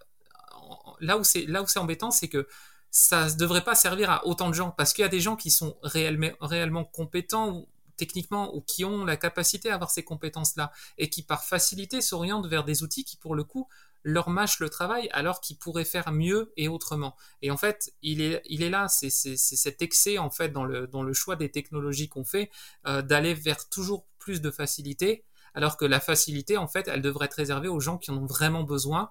Et là, elle serait admissible. De la même manière, on parlait euh, tout à l'heure de, nos faiblesses euh, du point de vue euh, alimentaire avec le chocolat ou ce genre de choses. En fait, moi, avec le temps, j'avais beaucoup de mal au début, mais maintenant, ça va un petit peu mieux avec ça. je sais que je suis pas parfait, mais je fais déjà beaucoup d'efforts en fait. Et il faut pas se culpabiliser justement, ben, des fois de faire un pas de travers ou alors que autour de toi, autour de moi, autour de nous, il y a des gens qui franchement sont complètement et qui eux ne font aucun effort. Donc sinon on fait déjà 90% des efforts, on a le droit de temps en temps aussi de pas se culpabiliser et d'avoir 10% mm, mm, mm, d'erreurs et de faire autre chose. Et donc ça peut faire un parallèle avec ce que je viens de dire, c'est ces 10% là, ben ils ont le droit d'utiliser en fait, c'est des gens qui ont le droit d'utiliser du no-code, qui ont le droit d'utiliser du WordPress, qui ont le droit de de faire entre guillemets, excusez-moi pour le terme, hein, de la merde, même si c'est pas volontaire, mais c'est juste de la méconnaissance, c'est parce que c'est tout ce qu'ils peuvent faire d'un point de vue technique. Parce que c'est pas visible aussi. Mais et voilà. Mais ce que je veux dire, c'est que euh, si ces personnes-là n'ont pas le choix, mais par contre, toutes les autres qui ont le choix, qui ont la possibilité d'avoir ce choix-là, ces personnes-là, elles doivent faire un effort pour, euh, pour faire le métier qui est le leur en fait. Aujourd'hui, il n'est pas normal de payer des développeurs qui sont en fait juste des gens qui assemblent des briques d'un WordPress. Euh, enfin, c'est c'est pas cool pour le client qui est derrière en fait, qui pense payer une expertise alors qu'en fait, euh, j'en perds mes mots. Ouais. Ça, ça, devient tendance par moment, enfin en tout cas ça, ouais, ça commence à devenir un sujet, donc ça peut devenir tendance de faire de l'éco-conception ou en tout cas de se de se revendiquer comme étant plus green que les autres. Euh, mais alors justement, je pense que ça, faut faire effectivement très attention à ça. Et je pense qu'à mon avis, pour, euh, pour, pour, éviter ce phénomène de greenwashing, il faut, euh, si on veut communiquer dessus, il faut que ce soit sincère. Il faut que l'approche soit cohérente aussi par rapport à sa marque, par rapport à son produit. voilà, si on fait quelque chose qui a strictement rien à voir ou qui par ailleurs est très polluant, on aura beau faire euh, des sites euh, éco-conçus, ça changera pas le problème, quoi. Donc, typiquement, enfin, après, c'est souvent facile de, on dit que c'est souvent facile de taper sur les GAFA, etc. Mais un Amazon qui se revendique comme étant euh, vertueux ou qui fait des efforts sur ses entrepôts parce qu'ils mettent des panneaux solaires sur les entrepôts, enfin, c'est, mmh. ils génèrent tellement d'impact négatif par ailleurs qu'ils auront beau faire tout ce qu'ils voudront. et s'ils essaient de faire de l'éco-conception, je crois qu'ils sont pas du tout là-dedans, mais s'ils essaient d'en faire, en tout cas, sur leur site Amazon.fr ou Amazon euh, directement site e-commerce, je pense pas qu'ils fassent d'efforts, mais s'ils en faisaient, ce serait ridicule et euh, je pense qu'ils se feraient défoncer directement parce que c'est pas cohérent euh, et parce que par ailleurs, ça ne compensera jamais tous les efforts et tous les, enfin, tous les effets négatifs mmh. de, du modèle. à côté de ça, sur leur version cloud, AWS, bah là, ils, là, ils essayent d'améliorer les choses, d'améliorer la performance de leur de leur serveur. voilà, là-dessus, ils essaient d'agir un peu. Mais on est toujours à la limite de je communique dessus, donc j'en profite pour verdir mon image, alors que par ailleurs, je fais plein de choses dégueulasses. Donc ça, va effectivement, il faut faire très attention à ça. Euh, encore une fois, pour moi, ça doit être une démarche sincère. Je reprends l'exemple de Mythic. qui par ailleurs n'a pas du tout une vocation à être vertueux ou à faire quelque chose qui est positif pour l'environnement ou autre. C'est pas du tout leur métier, ça ne sera jamais. Et la démarche qu'ils ont commencé à lancer, c'est sincère, c'est en interne, et pour l'instant, ils communiquent quasiment pas dessus. Donc ça montre aussi que justement, c'est pas du greenwashing parce qu'ils ne font pas de la récupération là-dessus. Très très vite, c'est sur le, côté MVP dont, on parlait tout à l'heure, Marie. Mmh. Euh, effectivement, tu, les enfin, tu les opposais. Moi, je trouve que, euh, alors oui, ça peut être, euh, ça peut être négatif dans le sens où on va finalement, enfin, une logique de MVP, donc minimum viable product, souvent on se dit bah, un vrai MVP, on, doit être prêt à le jeter. Donc ça veut dire que potentiellement on peut faire du, créer du déchet numérique. Mais en même temps, si ça nous permet d'apprendre des choses et de corriger beaucoup plus rapidement le tir pour aller vers la bonne solution, et en même temps, euh, l'approche de MVP, c'est quand même se concentrer sur l'essentiel et normalement ce qui est censé apporter le plus d'impact. Bah, pour moi, ça, pour le coup, c'est intéressant et c'est vertueux et ça va dans le sens de ne bah, pas faire trop de gras et de pas faire n'importe quoi et d'essayer de, viser euh, l'efficacité. Mmh. Euh, voilà, je voulais juste finir là-dessus. Euh, moi, le, MVP, enfin l'approche less is more, j'y crois vraiment. C'est un truc, je peux me le tatouer sur le bras presque parce que c'est, pour moi, c'est quelque chose que j'avais déjà avant même de m'intéresser au sujet de l'éco-conception et je trouve que ça, ça, ça se, c'est dans la même lignée et ça se, ça se rejoint complètement, quoi. Non, mais ça montre bien qu'un même, un même, un même concept aussi peut servir mmh. derrière quand on a la démarche euh, qui, va avec et mmh. la logique qui va avec à, servir justement la bonne cause entre, guillemets parce que on a que de bonnes on a autant de bonnes causes que de gens mais merci pour le merci d'avoir rebondi dessus il y avait juste un point du coup moi j'aurais bien rebondi justement sur la partie bullshit parce que c'est un sujet qui reste important aujourd'hui vu que les, entreprises euh, doivent s'en emparer. Et, euh, et c'est vrai qu'aujourd'hui euh, on, on, le disait tout à l'heure c'est c'est très difficilement tangible en fait, hein, ce qu'on fait comme effort, ce qu'il y a comme impact. Euh, et c'est euh, et encore une fois, je rejoins Alexandre, c'est très facile d'avoir un site euh, qui fait des choses toutes vertes, hein, et puis derrière d'avoir une activité qui est vraiment néfaste pour pour l'environnement ou pour même des, gens, tout simplement. néanmoins, il y a des garanties qu'on peut qu'on peut prendre dès à présent. En fait, c'est c'est dans la manière où on va amener les choses, je pense. Alors, déjà, il faut être humble, hein. honnêtement, il faut être humble parce qu'on on peut rapidement se faire démonter euh, en disant qu'on en fait beaucoup alors qu'en fait, on n'en fait pas tant que ça. Et ça, j'en vois beaucoup passer. Mais euh, là, je peux vous parler ben, du, référentiel général d'éco-conception de services numériques, le RGESN qu'on a évoqué tout à l'heure. Et en fait, l'objectif, euh, et pourquoi je parle de ce référentiel-là, c'est parce que c'est un référentiel qui est quand même poussé par l'État français, en fait, par la direction interministérielle du numérique, et qui aujourd'hui peut faire office euh, de socle commun pour évaluer une démarche d'éco-conception de services numériques. Alors encore une fois, il va pas euh, forcément tout scoper, mais l'avantage c'est qu'il est quand même assez transversal, qui permet de voir beaucoup de choses, et donc d'évaluer quand même avec une certaine sérénité, euh, sérénité pardon, si ce qu'on a fait, ben c'est vraiment quelque chose qui va plus tendre vers une démarche d'éco-conception, ou si au contraire on n'est en fait pas du tout aligné avec ça, quoi. Donc cet outil-là, qui d'ailleurs va peut-être, on parlait tout à l'heure des, intérêts pour les entreprises hein, de faire de l'éco-conception. On n'a pas forcément parlé de volet légal, mais il faut savoir qu'on a quand même euh, la loi Rennes qui était passée en novembre de l'année dernière, me semble-t-il, la loi pour la réduction de l'impact euh, du numérique, l'impact environnemental du numérique. Et en fait, dans cette loi, il était fait mention d'un référentiel, d'un référentiel d'éco-conception en fait de services numériques qui devait entrer, euh, enfin qui doit entrer en vigueur au 1er janvier 2024. Donc à ce jour, le référentiel n'est toujours pas identifié, mais il y a un référentiel d'État qui est sorti quand même depuis. Donc euh, la question, c'est peut-être que ce sera peut-être lui qui est, qui est, pressenti, mais dans tous les cas, il y a des obligations qui arrivent, il y a des choses qui se mettent en place, et le mieux, c'est peut-être déjà de servir de ce que nous proposent en fait nos instances, parce que c'est ça qui aura le plus de légitimité auprès du grand public en fait, tout simplement, et même euh, dans, dans, le, dans le secteur quoi. Eh ben, cette fois, on arrive vers la, vers la conclusion. Euh, déjà, merci beaucoup parce que j'ai trouvé cette, personnellement, j'ai trouvé cet épisode hyper intéressant. Vous avez été euh, plein de plein d'exemples, vous avez poussé les, les, curseurs à fond et, c'était vraiment chouette. J'ai appris beaucoup beaucoup de choses ce soir, donc déjà, moi aussi. Personnellement, merci merci beaucoup. Mais avant de se quitter, on a un petit challenge quand même à vous proposer, euh, qui serait si vous aviez un conseil à donner à un futur PM ou alors à un futur peut-être un profil technique. Euh, pour concevoir, éco-concevoir plutôt, lequel serait-il? En choisir qu'un, c'est compliqué. Hein. on, a, je pense qu'on a déjà évoqué plein de trucs, plein de trucs, mais moi, ce serait, bah, bah je, je, resterais sur mon, sur mon, sur mon mantra à moi, qui est le less is more. Du coup, c'est vraiment cette, cette approche de faire le moins possible et faire le mieux possible avec ce qu'on a et en tout cas euh, voilà essayer de proposer euh, l'expérience la plus euh, la plus minimaliste mais qui en même temps répond directement aux besoins. Moi c'est ça reste ça reste mon objectif premier. Et j'espère que j'espère qu'on aura pu donner envie à des gens de, de, se lancer dans le sujet de voilà de creuser en tout cas ou de s'intéresser de, de, plus près à, ce sujet-là et d'essayer de comprendre vraiment quels sont les enjeux et comment on peut comment on peut se lancer.